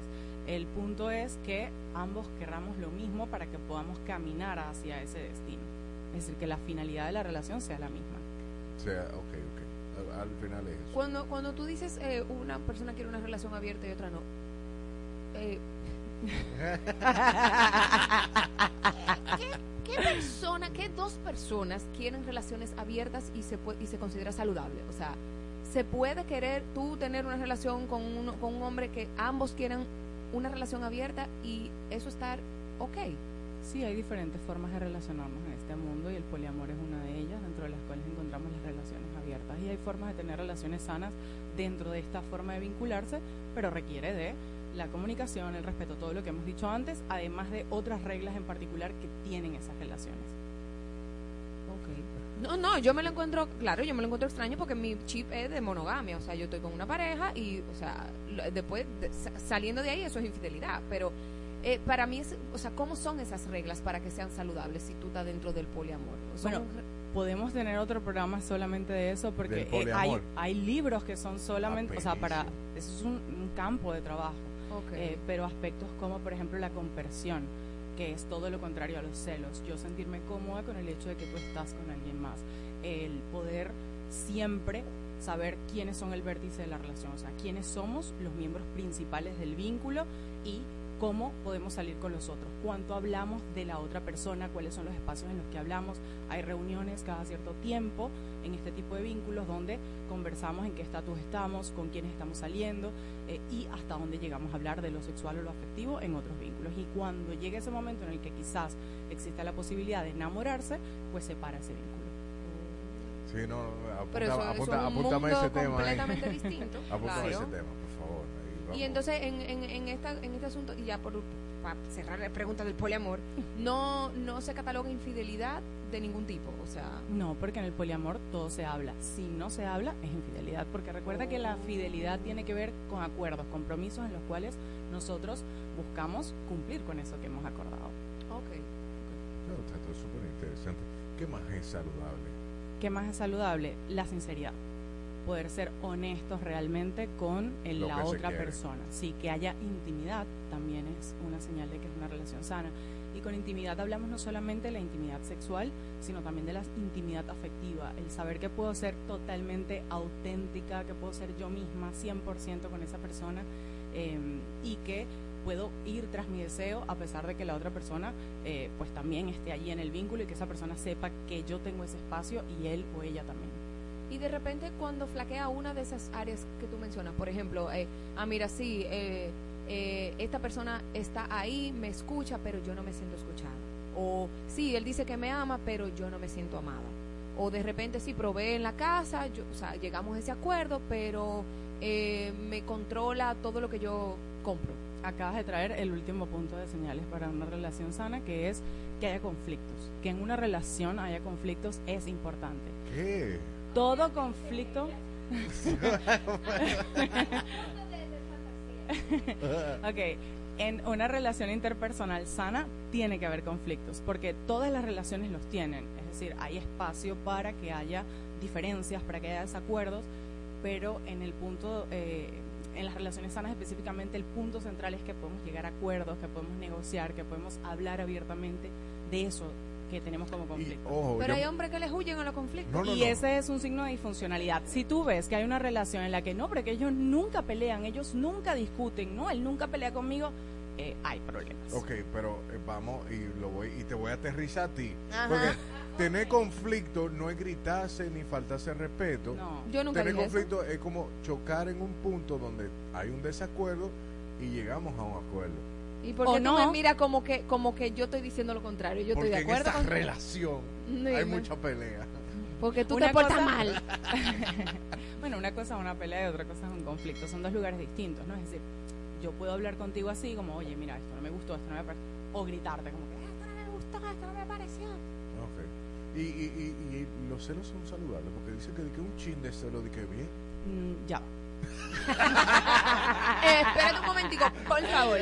Stop. A ver, dependiendo de cómo nosotros hayamos sido criados, nuestro estilo de apego, etcétera, heridas que hayamos tenido, es válido si yo tengo esta sensación de que mi relación puede estar peligrando, ¿no? Como una sensación que yo tengo, como una emoción. Todas las emociones son válidas y los celos son una emoción. Ahora bien, hace una diferencia muy grande si yo con mis celos espero que tú hagas algo. Por ejemplo, yo puedo sentir celos y quedármelos yo, y vivirlos yo y trabajarlos yo en terapia. Pero eh, si yo espero que porque yo tengo celos de que tú estés con esta persona, entonces ya tú no puedas tener esa amiga, o ya tú no puedas trabajar con mujeres, o que tú ya no puedas eh, hacer lo que tú sueles hacer, o salir solo, etcétera, pues entonces ahí hay un problema. Y cuando el celo es como provocado, es como que, mira, yo sé que tú le vas a hacer a fulana y a mí no me importa. ¿Cómo así? O sea, mm, tú sabes qué, vamos, vamos a poner el caso de, de- de- del caso lamentable de la comunicadora Amelia Alcántara. No, vamos a poner un caso que no tenga Pero no, bueno, que no, famosos. que no te- bueno, que él se estaba mirando una mujer en una discoteca y bim bam, un- o sea, te tiro el trago. O sea, si tú, eh, tú- se pudiera decir, esta persona siempre mira a las mujeres, o, eh, o sea, hay que yo no lo sé explicar. O sea, ella lo que dice es que una persona que conoce a su pareja de manera Ujú. fehaciente y ya sabe qué cosas le puede molestar o causar celos. Exacto. pues, Pero la hace porque la- no le la- importa. la- ajá. Yo, Eso es sé que, yo sé que a Marola cuando yo toco la serpiente le da celo. Entonces yo ah, toco la serpiente. porque no me importa. Entonces, ok, yo manejo mi celo, pues yo me tengo que controlar porque ya yo sé que él es así. Y va a tocar la serpiente, quizá no para joderme, pero porque no le importa que yo sienta ese celo por tocar la serpiente. Entonces, eso también es malo. Bueno, nadie ha hablado de malo o bueno aquí. Bueno, pero- el punto acá hay, hay dos como dos, dos aspectos, ¿no? Por un lado, él, ¿no? Porque vuelve a hacer algo que a ti te duele o te molesta o te incomoda y por tu lado, ¿no? Eh, pues si sabes que esta persona es así, porque estás con una persona que te hace sentir de esa manera. Porque, porque le gusta su macho o su mujer. Y es válido. Eso, eso quema, eso quema. Entonces ahí está la respuesta a la fuerte, pregunta, ¿ya? ¿eh? Da- dale control delete ¿A quién? a, a- a la persona. ¿Por Sí, qué estás es que- con esa Ah, no, control porque hay mucha gente que no, no- quizás no se ha dado cuenta, incluso ellos mismos que están en una relación disfuncional o una relación que no le conviene. O sea, o, o ve todas las banderitas rojas y decirle no hacerle caso porque quiere seguir para allá. Es que es muy difícil. Es muy difícil. Es muy difícil primero como darte cuenta que estás en una relación disfuncional, es muy difícil aceptar que hay un problema, trabajarlo y mucho más difícil dejar a alguien. Eso es sumamente difícil. Hasta aquí, Adana y Evo. Eva, muchísimas gracias de verdad por tu tiempo, por, por eso, por este tema tan positivo, tan chulito, como que no nada más lío en el paraíso, también hay cosas buenas, ¿eh? Gracias. te lleva la contraria tentación, pero también con gusto. Ese, eh, eh, ¿A dónde te conseguimos, Eva, si necesitamos terapia? Arroba Eva rayita bajo Herbertson. Estás aguantando a Marola Guerrero y a Elliot Martínez en Adana y Evo. todos los días de 12 a 2 de la tarde. Por Exa FM. 96.9. Should I do it on the phone? Should I leave a little note in the pocket of his coat? Yeah, maybe I'll just disappear. I don't wanna see a tear, and the weekend's almost here. I'm picking out this dress, trying on these shoes, cause I'll be single soon. I'll be single soon. I know he'll be a mess when I break the news, but I'll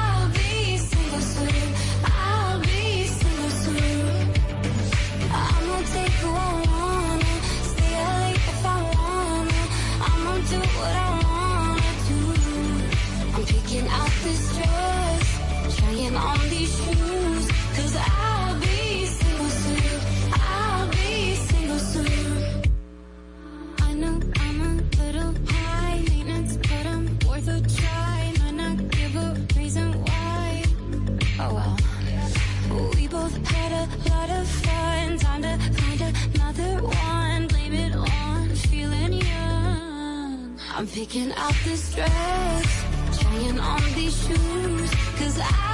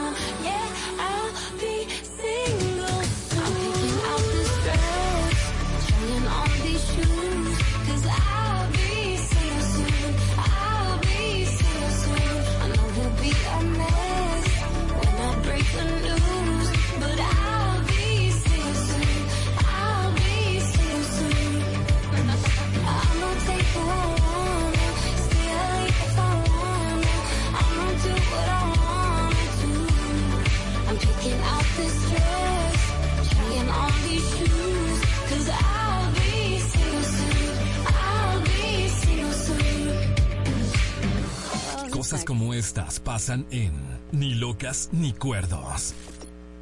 Vamos a hablar de gusto. Cosas que dan gusto. Cosas que dan gusto, señores. No hay una cosa que dé más Ay. gusto para este ser de luz que la casa te limpia. Bañadita, refrescadita, pijamita, heladito, palomita, peliculita, Oh, pero todo hito. solita. Racarse donde le pica. Si te pica como la espalda, que alguien sepa en dónde, rácame ahí. Y que tú no tengas que decirle, va para acá, va para acá. No, no, no. Que sepa. Eso era lo que yo iba a decir. Tú metete algo en ese oído profundo. O, no, un hisope. Tú mira los ojos así. Pero, pero un gusto. Ajá, o un ojo. Ay, un sí, ojo cuando sí. te estás comiendo ahí. O arracarte como los bordes de una herida. Ay, sí, es verdad. Es verdad. Llega de buen humor al trabajo junto a ellos. Sintoniza Exa FM desde las 7 de la mañana. Ponte Exa, tu emisora favorita. emisora favorita.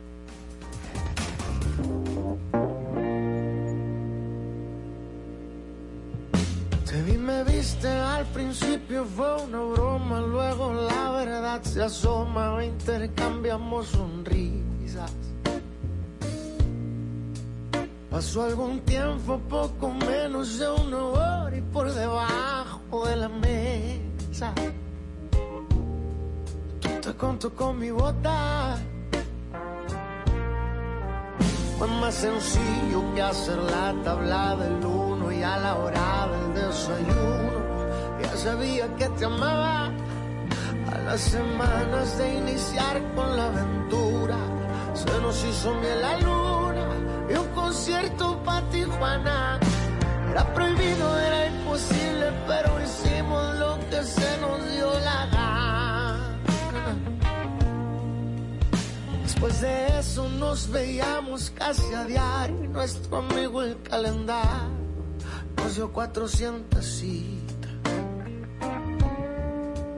De tanto amarnos nos volvimos dos extraños, no sé quién tomó y tu mano.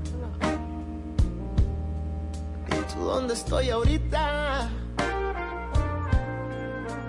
Fue más sencillo que hacer la tabla del uno a la hora del desayuno. Ya sabía que te amaba. A las semanas de iniciar con la aventura, se nos hizo miel la luna y un concierto para Tijuana.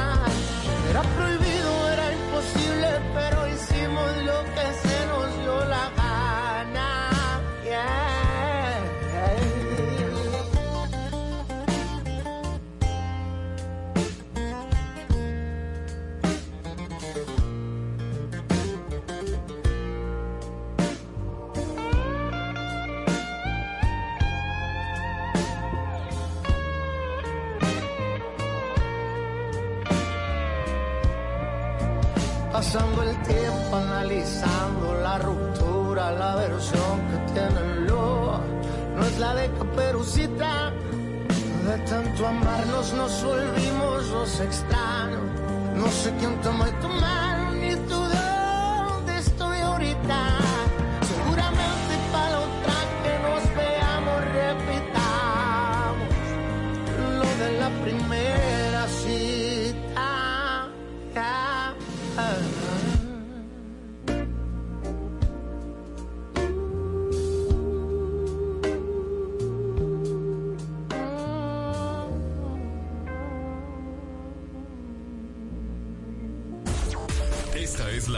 Exa FM que escuchas en todas partes. Make me sweat, make me harder,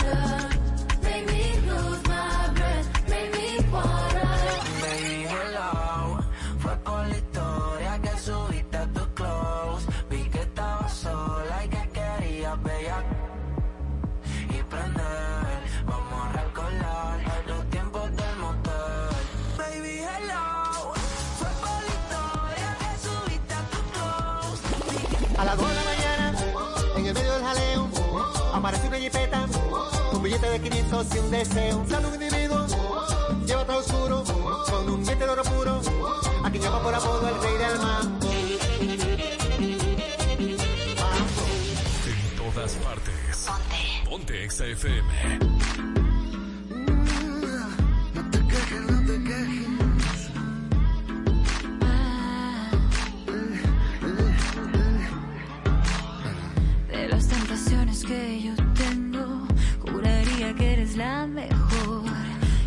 Prefiero que me parta un beso que negarte el corazón. Malditas las ganas que tengo de verte, de que llueva sobre mi desierto. Hay entre las dos una cuenta pendiente.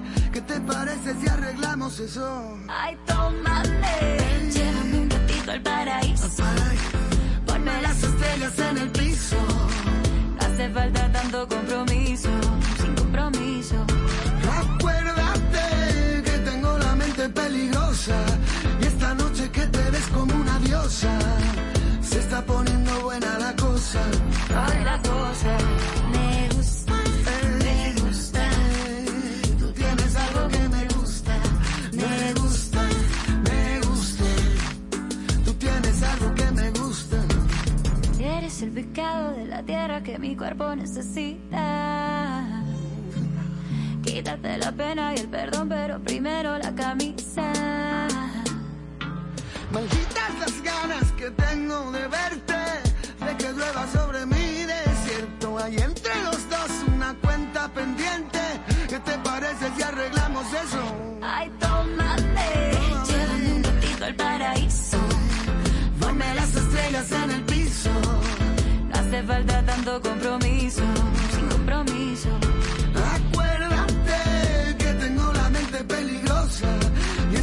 Que te ves como una diosa. Se está poniendo buena la cosa, ay la cosa.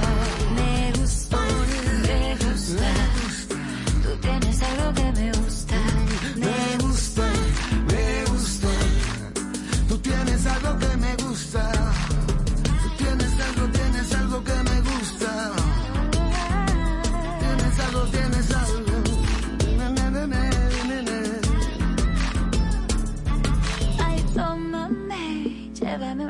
Paraíso.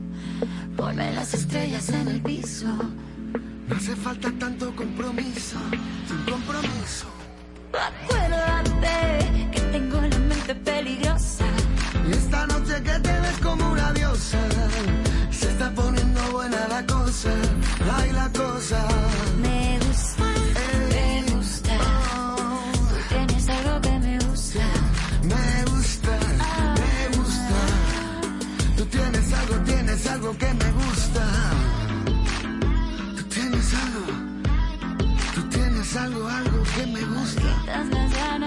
tengo de verte.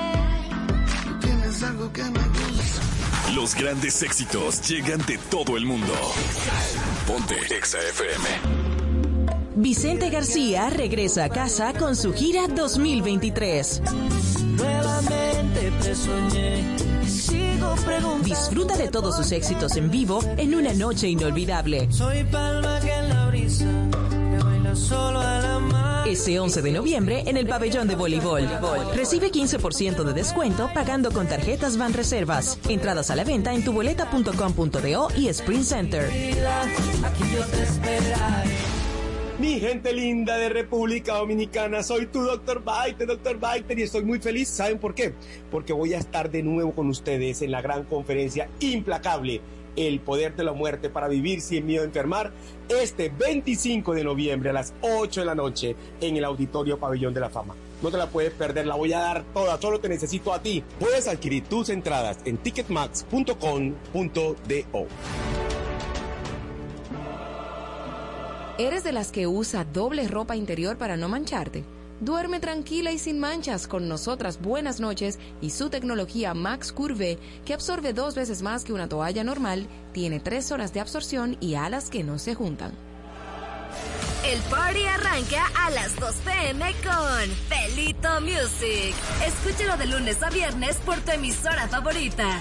Exa FM. Felito en Exa. Bienvenida, Nash la abogada. Bienvenida. Al paraíso de Adana y Evo. Hola. Hola. ¿Cómo estás? Estamos muy Que- que bien. Estamos ¿Y esta bien. música que pusiste? Ah. Es que, es que se llama la silla de la verdad o el veneno. El día, el día de hoy. Esto no es una entrevista convencional. No, y nada, no. no. He venido engañada. Has venido engañada. Y me- me y hoy risa. queremos conocer a una Nash Labogar más profunda en la silla de la verdad y el veneno de Adana y Evo. Madre. Estás en el paraíso y en este momento yo no soy Marola ni él es Elliot, él es Evo y yo soy Adana. Exactamente. Y vamos a, vamos a preguntarte cositas importantes, pero te explicamos. Dale, dale. Es una entrevista de varias fases. La primera es de sí o no, donde te hacemos preguntas y tú solamente puedes decir sí o ¿Sí no o no? sin abundar. La segunda Señores, parte... espérense, que, que no, to- no todo en la vida es blanco y negro. Pero, Ah, pero tú vas a ver. Pero tú verás que sí. La segunda fase es de respuestas específicas sin rodeos. Te hacemos una pregunta, tú haces, tú explicas un poquito, Sí, no mucho, sí, y sí. luego sin rodear. Y luego, entonces viene el contrainterrogatorio.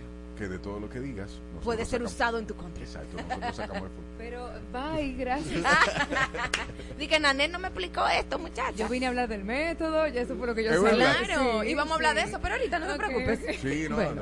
el, método. El método fue maravilloso. El, el método, el ¿Vieron método. el método? Yeah. Sí, te, te- te explico más tarde, pero arrancamos con el sí o no. Ser diplomático Es, te mi, permite. es mi cuestión. Ah, no, ok. te permite siempre ser sincero.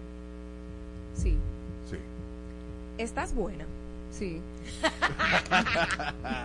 ¿Te han ofrecido algún cargo político? No. ¿Volverías a la televisión? Sí. ¿Es caro el precio de trabajar en los medios de comunicación? No. ¿Te has enamorado de dos personas al mismo tiempo? No. Ok, tan fácil. Está, oye, que está, está fácil. ¿Eres Digo- multimillonaria? No. ¿Millonaria? Sí. Esta, pero dime, More.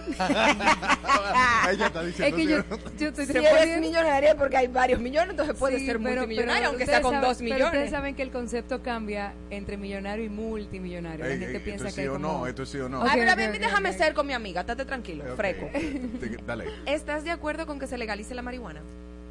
Sí, ¿Has hecho películas malas? sí. Perfecto, pasamos la primera etapa. Para mi gusto. Ok. ¿ok? Espérate, Ya, Porque las películas no son ni buenas ni malas, sino que hay públicos específicos.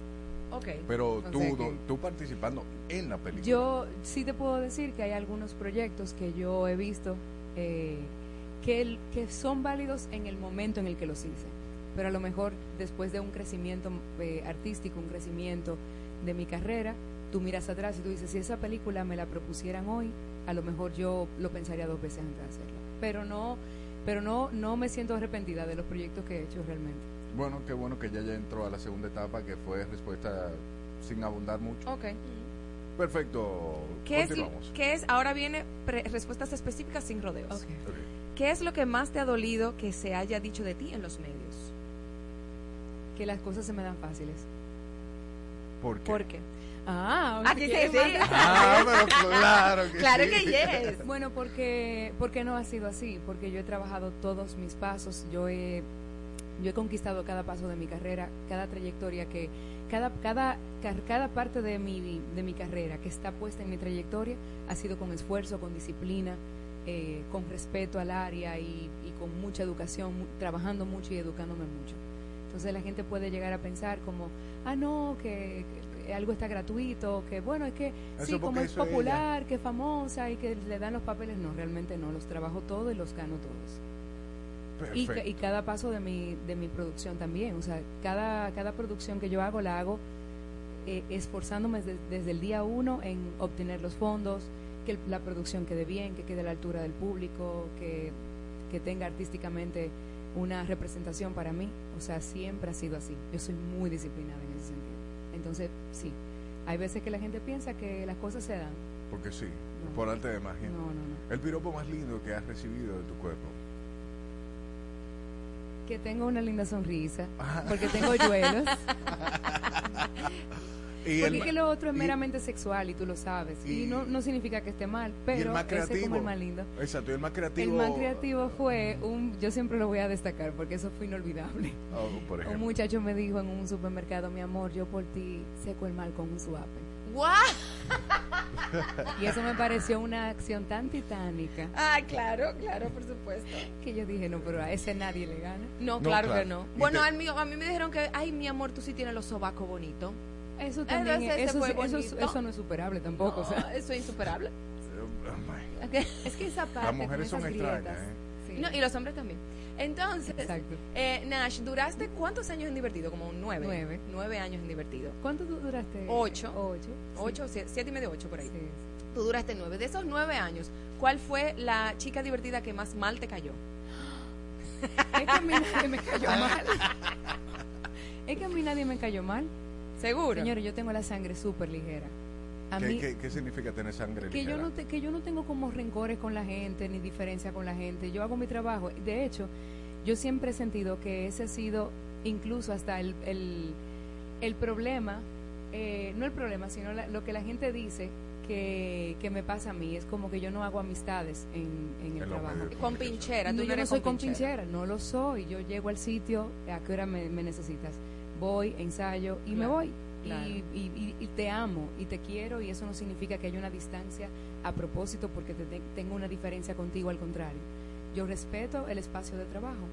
Y si hay alguna amistad que surge en un ambiente laboral, surge naturalmente. Es algo como un magnetismo, como y la mayoría de los amigos que yo tengo trabajan en cine, en la parte más detrás de cámaras, en la parte creativa. Tengo amigos directores, amigos productores, que ellos son los que van a mi casa a cenar, o sea, lo que los que los que son parte de mi vida íntima.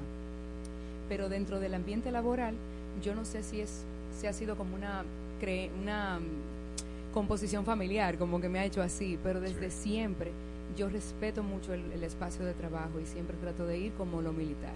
Te pregunto porque a mí me tocó trabajar contigo esos ocho años, señor, y nunca hubo un pleito de nada, Nada. o sea, nunca Un hubo conflicto un conflicto entre mujeres y estábamos Honey, tú y yo, y después estábamos tú y yo y Aniel. Tres mujeres talentosas. Estamos Sí. hablando de que era una, cu- una un espacio donde habían muy pocas chicas con nuestra poca edad en televisión y la gente siempre tiende a comparar y a hacer competencias entre entre las mujeres. Sí, sí. Y con nosotros nunca pasó porque siempre hubo un ambiente sano, un ambiente de crecimiento. Cuando nosotros nos, nos juntábamos minutos antes para entrar en divertido, siempre buscábamos la manera de sorprender a Hochi. Sí. Nosotros Sí. siempre buscábamos la manera de que él nos admirara. No, no sé si tú en la recuerdas introducción, que qué vamos a decir, ¿Qué y ahora decir? dieto en inglés, Y ahora yo lo qué. digo en francés Ajá. y vamos a, vamos a darle con tal cosa Hochi y cuando nos ponían la chuleta para presentar los, pro- los, lo- los, artistas, artistas. o los segmentos que venían a continuación, siempre tratábamos de colaborarnos para que fuera lo mejor posible. Yo creo que eso fue lo que nos distinguió en el tiempo. Que no éramos chicas que leían chuletas, sino que si, no, si te ponen una chuleta, Si bueno, nos- pues, claro. brilla para que la gente nunca te olvide. Y la o gente si lo que nos decía era- quitan la chuleta, poder resolver. poder resolver. De repente veían a Mariel y decían, ay, yo quiero el momentico donde sale Mariel, o déjame ver el momentito donde sale Nash, o déjame ver el momentito donde sale Honey. Podíamos decir literalmente, luego de los comerciales viene tal cosa, pero no era lo mismo.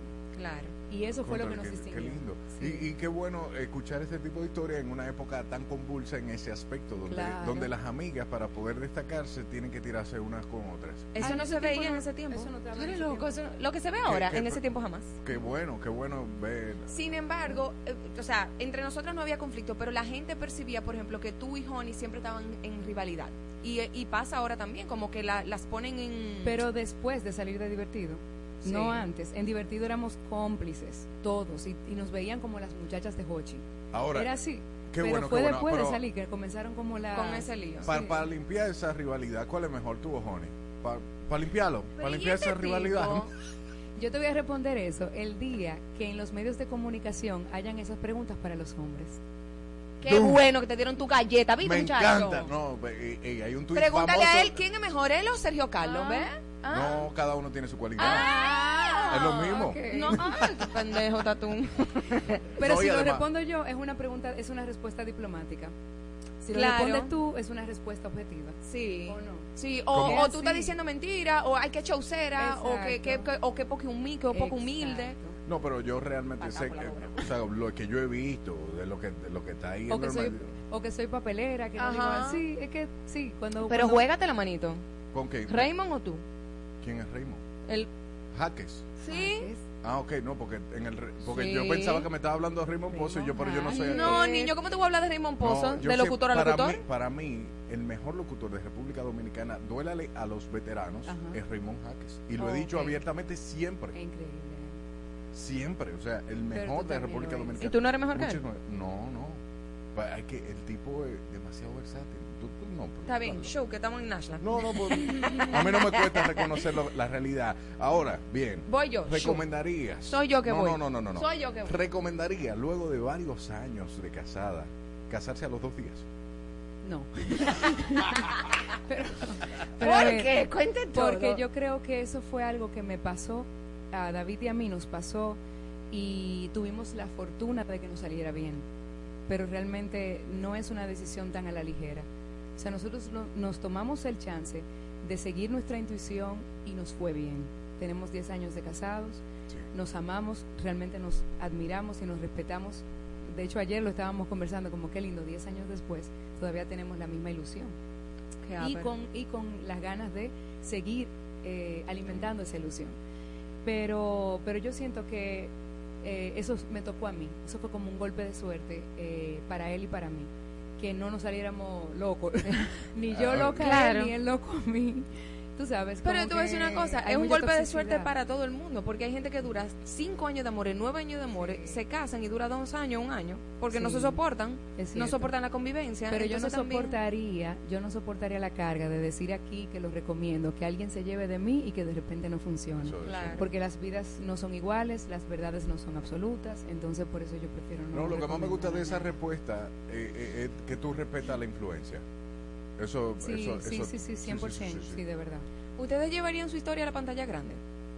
Puede ser, todavía hay tiempo para hacerla crecer un poquito. ¿A quién Pero sí. escogerías como actriz para que te represente? Ay, yo no sé. Yo creo que no, ha- no- no ha- posiblemente no ha nacido porque como que esa película no es ahora. No, pero puede ser algo inspirado en, en eh, te conocí, el amor de mi vida y a los dos días me casé. Esa, esa historia está Yo no- maravillosa. de verdad no tengo idea. Cuéntame, para pa, yo avisarte y decirte algo que, que pone en el guion, porque tengo muchas historias. Ajá. Gracias, te puedo aportar. qué sé yo, hay, un, hay una actriz, hay ¿A una actriz jovencita que, que está empezando, que la, la Laila. ¿Dominicana? Laila, sí, ella es como una linda actriz joven, es una niña, o sea, es una adolescente. Pero digo que con el tiempo, cuando ella Claro. crezca, siento que va a tener una buena carrera y la quiero apoyar, de hecho. ¿Qué debe mejorar en la ley de cine? Muchas cosas que hay que mejorar en todas las industrias. Yo siento que se le ha dado mucho ataque a la ley de cine porque la gente no comprende el, el esquema detrás de hacer un incentivo de ley que promueva un ambiente cultural. Siento que hay mucha democracia. Las películas dominicanas se pueden hacer ya sea contemplativas, hechas para festivales o muy populares. Hay espacio y hay libertad y derecho dentro del incentivo de ley para que tú puedas hacer cualquier tipo de película. Siento que lo que nos hace falta como país, no como ley de cine, como país, es tener la oportunidad de proyectar nuestras películas en plataformas internacionales. Y eso estamos trabajando, o sea, poco a poco, por ejemplo, El Año del Tigre, una película que yo actúo, está ahora mismo en, en Star Plus y en Disney Star Plus. Plus. Hotel Copelia está en HBO Max. Hay otras películas, por ejemplo, Leones, eh, que no estoy en la película, pero está en Netflix. Sí, Está en Netflix. Estamos dando pasos eh, Importantes. importantes Muy. que son como el, el punto de partida para que esos mercados entiendan que nosotros somos un público atractivo que da clic a ver sus películas. Tú sabes que eso es importante que la gente lo sepa. Las plataformas internacionales eh, como Hulu, como Disney, siempre están pendientes de colocar en sus parrillas películas que generen popularidad, que la gente diga, ah, un Quiero verla. Ah, Quiero verla. quiero Entonces, si tú sientes que hay actores dominicanos en esas plataformas que están creando clics, ellos comienzan a mirar eh, a, Mm. nuestra, a nuestro mapa y comienzan a ver como, ok, ¿qué está pasando en ese país? Que hay tanta popularidad, que, hay, que hubo un pico de vistas en este fin de semana. Entonces comienzan a interesarse por películas locales.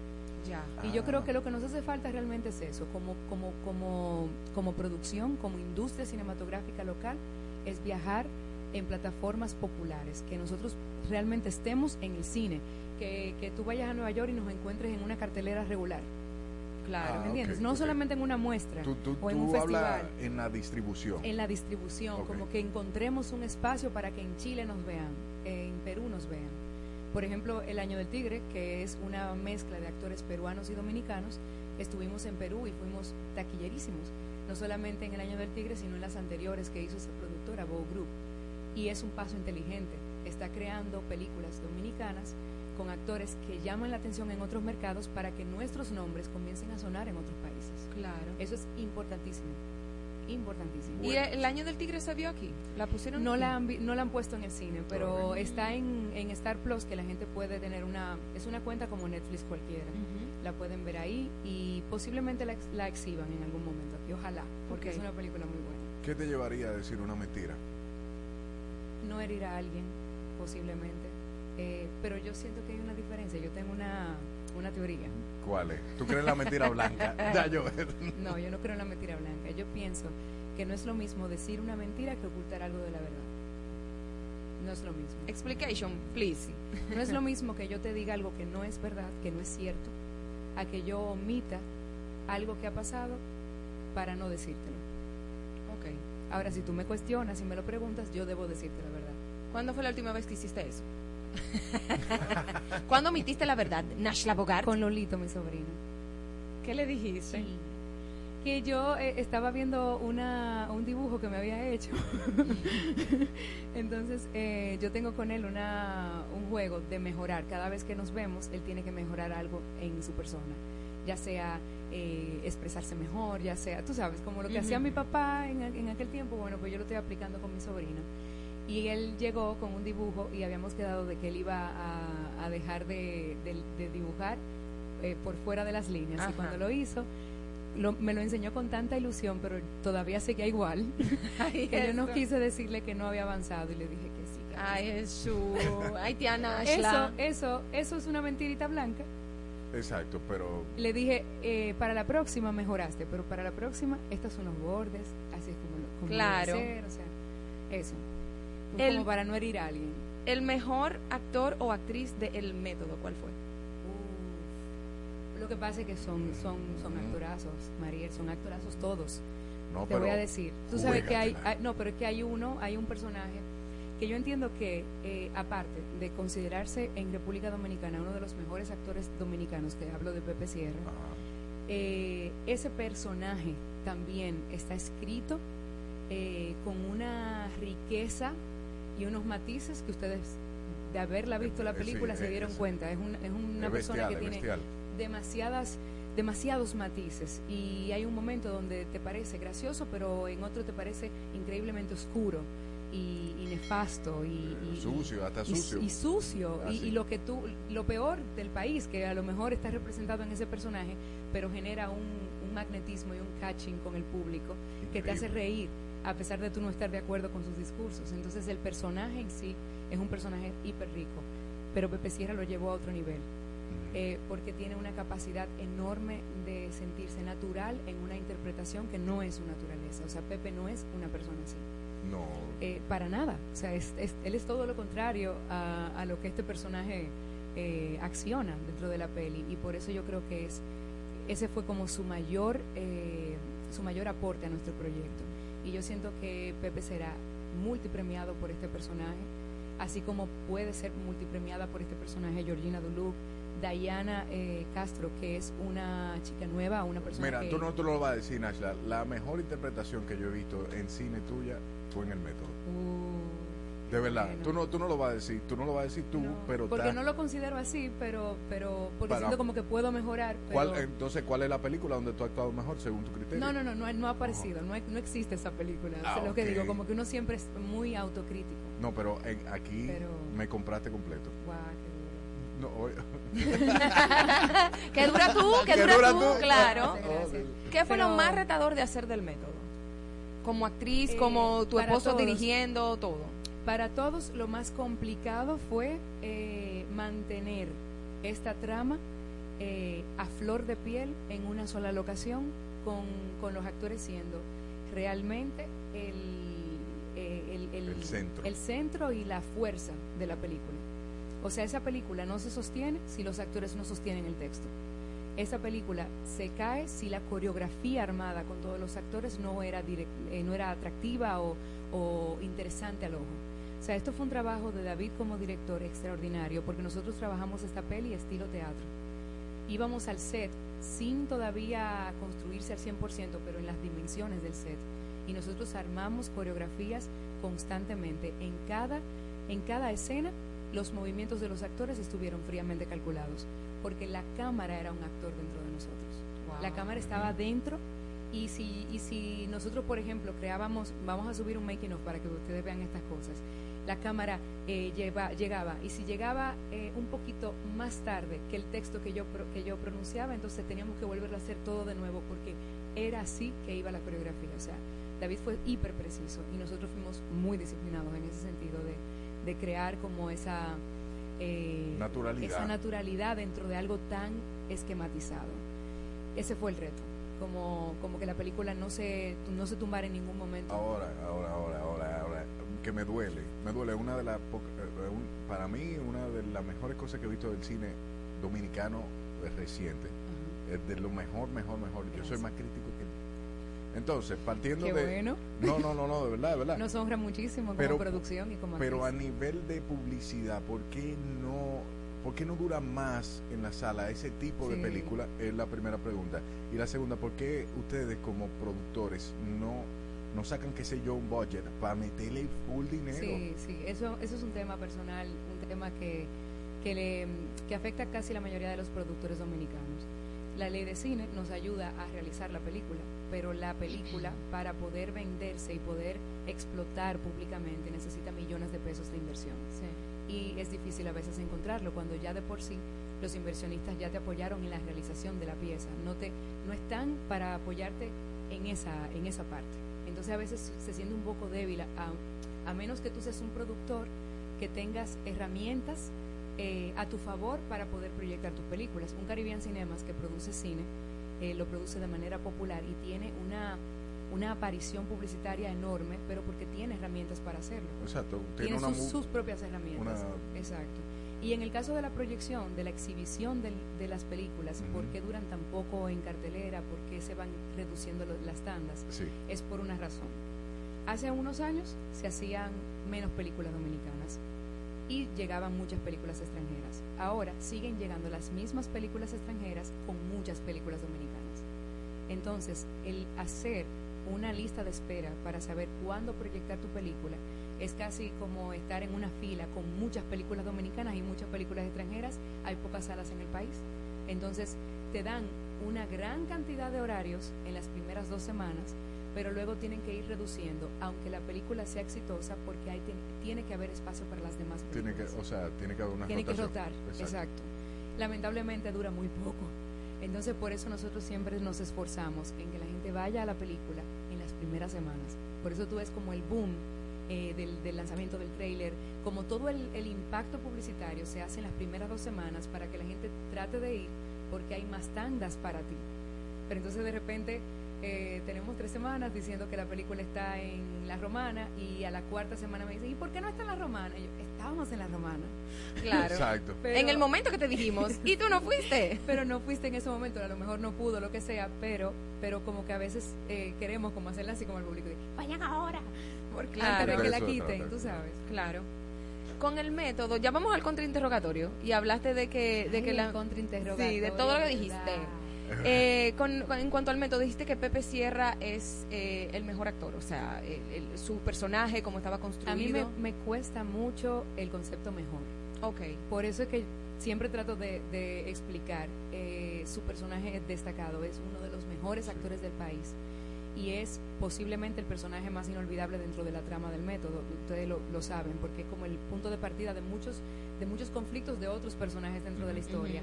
Y Pepe es extraordinariamente talentoso, virtuoso y considerado para mí uno de los mejores, de los mejores.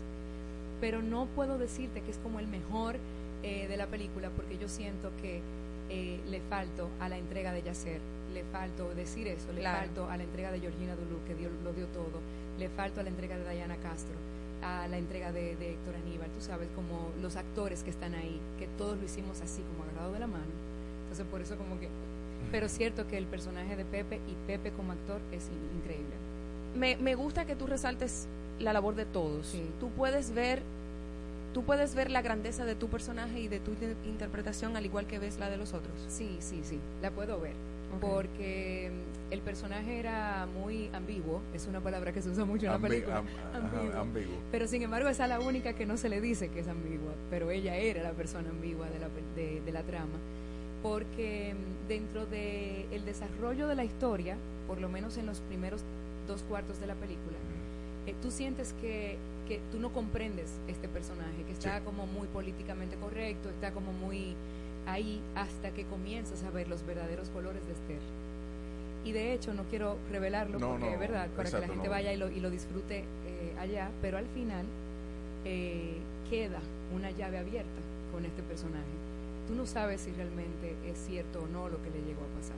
Exactamente. Si es una tecla que ella movió estratégicamente para jugar con las emociones de los demás o no.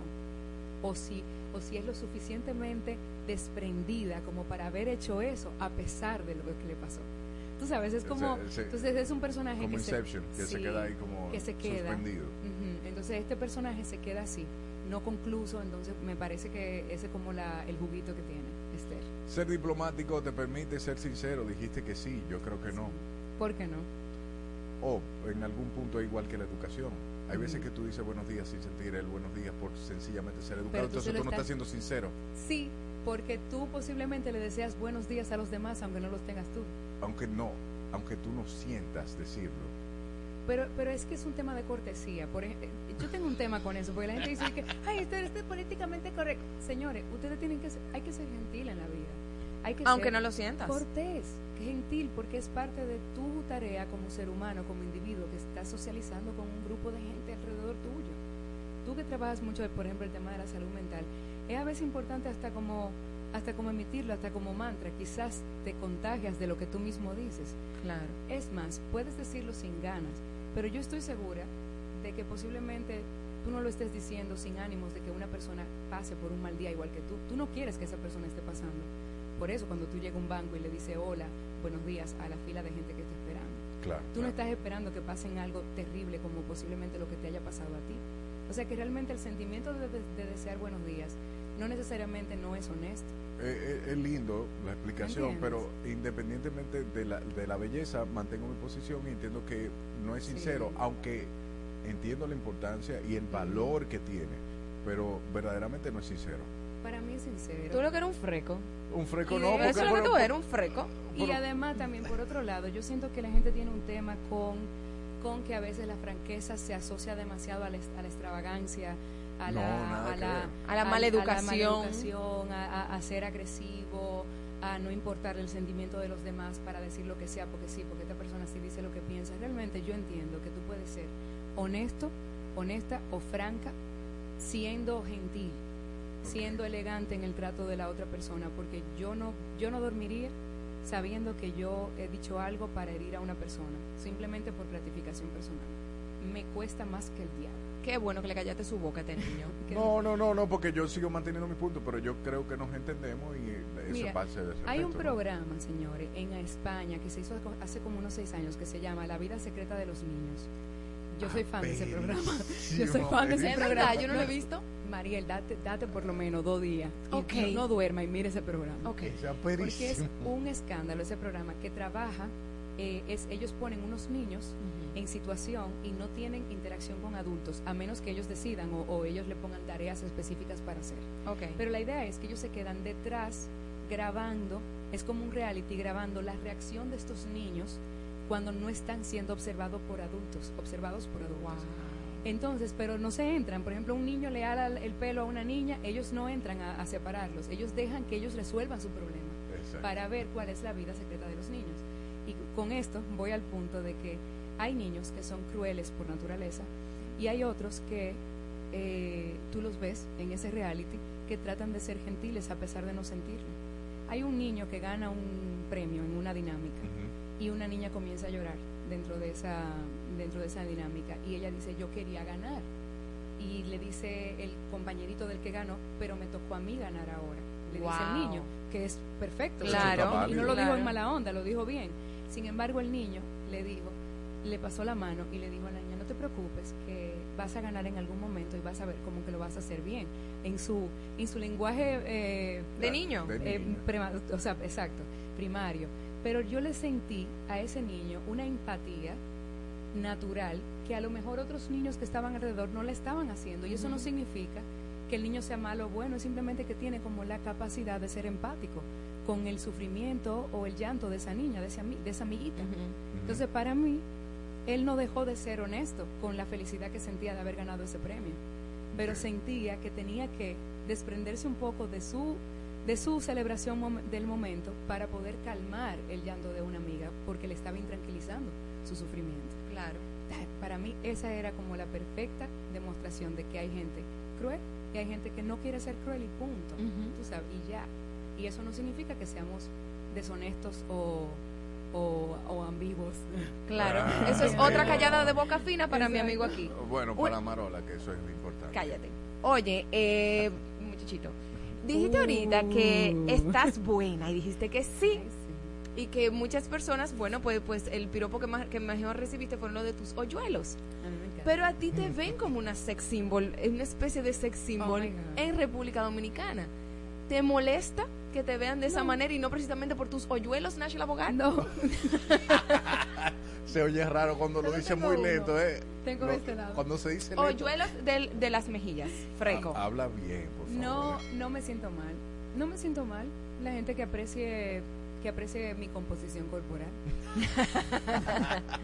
no me importa. Que te digan la J-Lo dominicana. Bueno, para mí es como una forma también de, de hacerme sentir bien. Eh, yo trabajo mucho mi cuerpo, eh, lo tengo siempre como estoy muy disciplinada en ese sentido. Eh, entiendo que cuidar el cuerpo también es parte de la longevidad que yo deseo tener. Eh, como que es como una apuesta a mi salud física y futura. Eh, yo siento que el ejercicio es eso. El ejercicio para mí no es una opción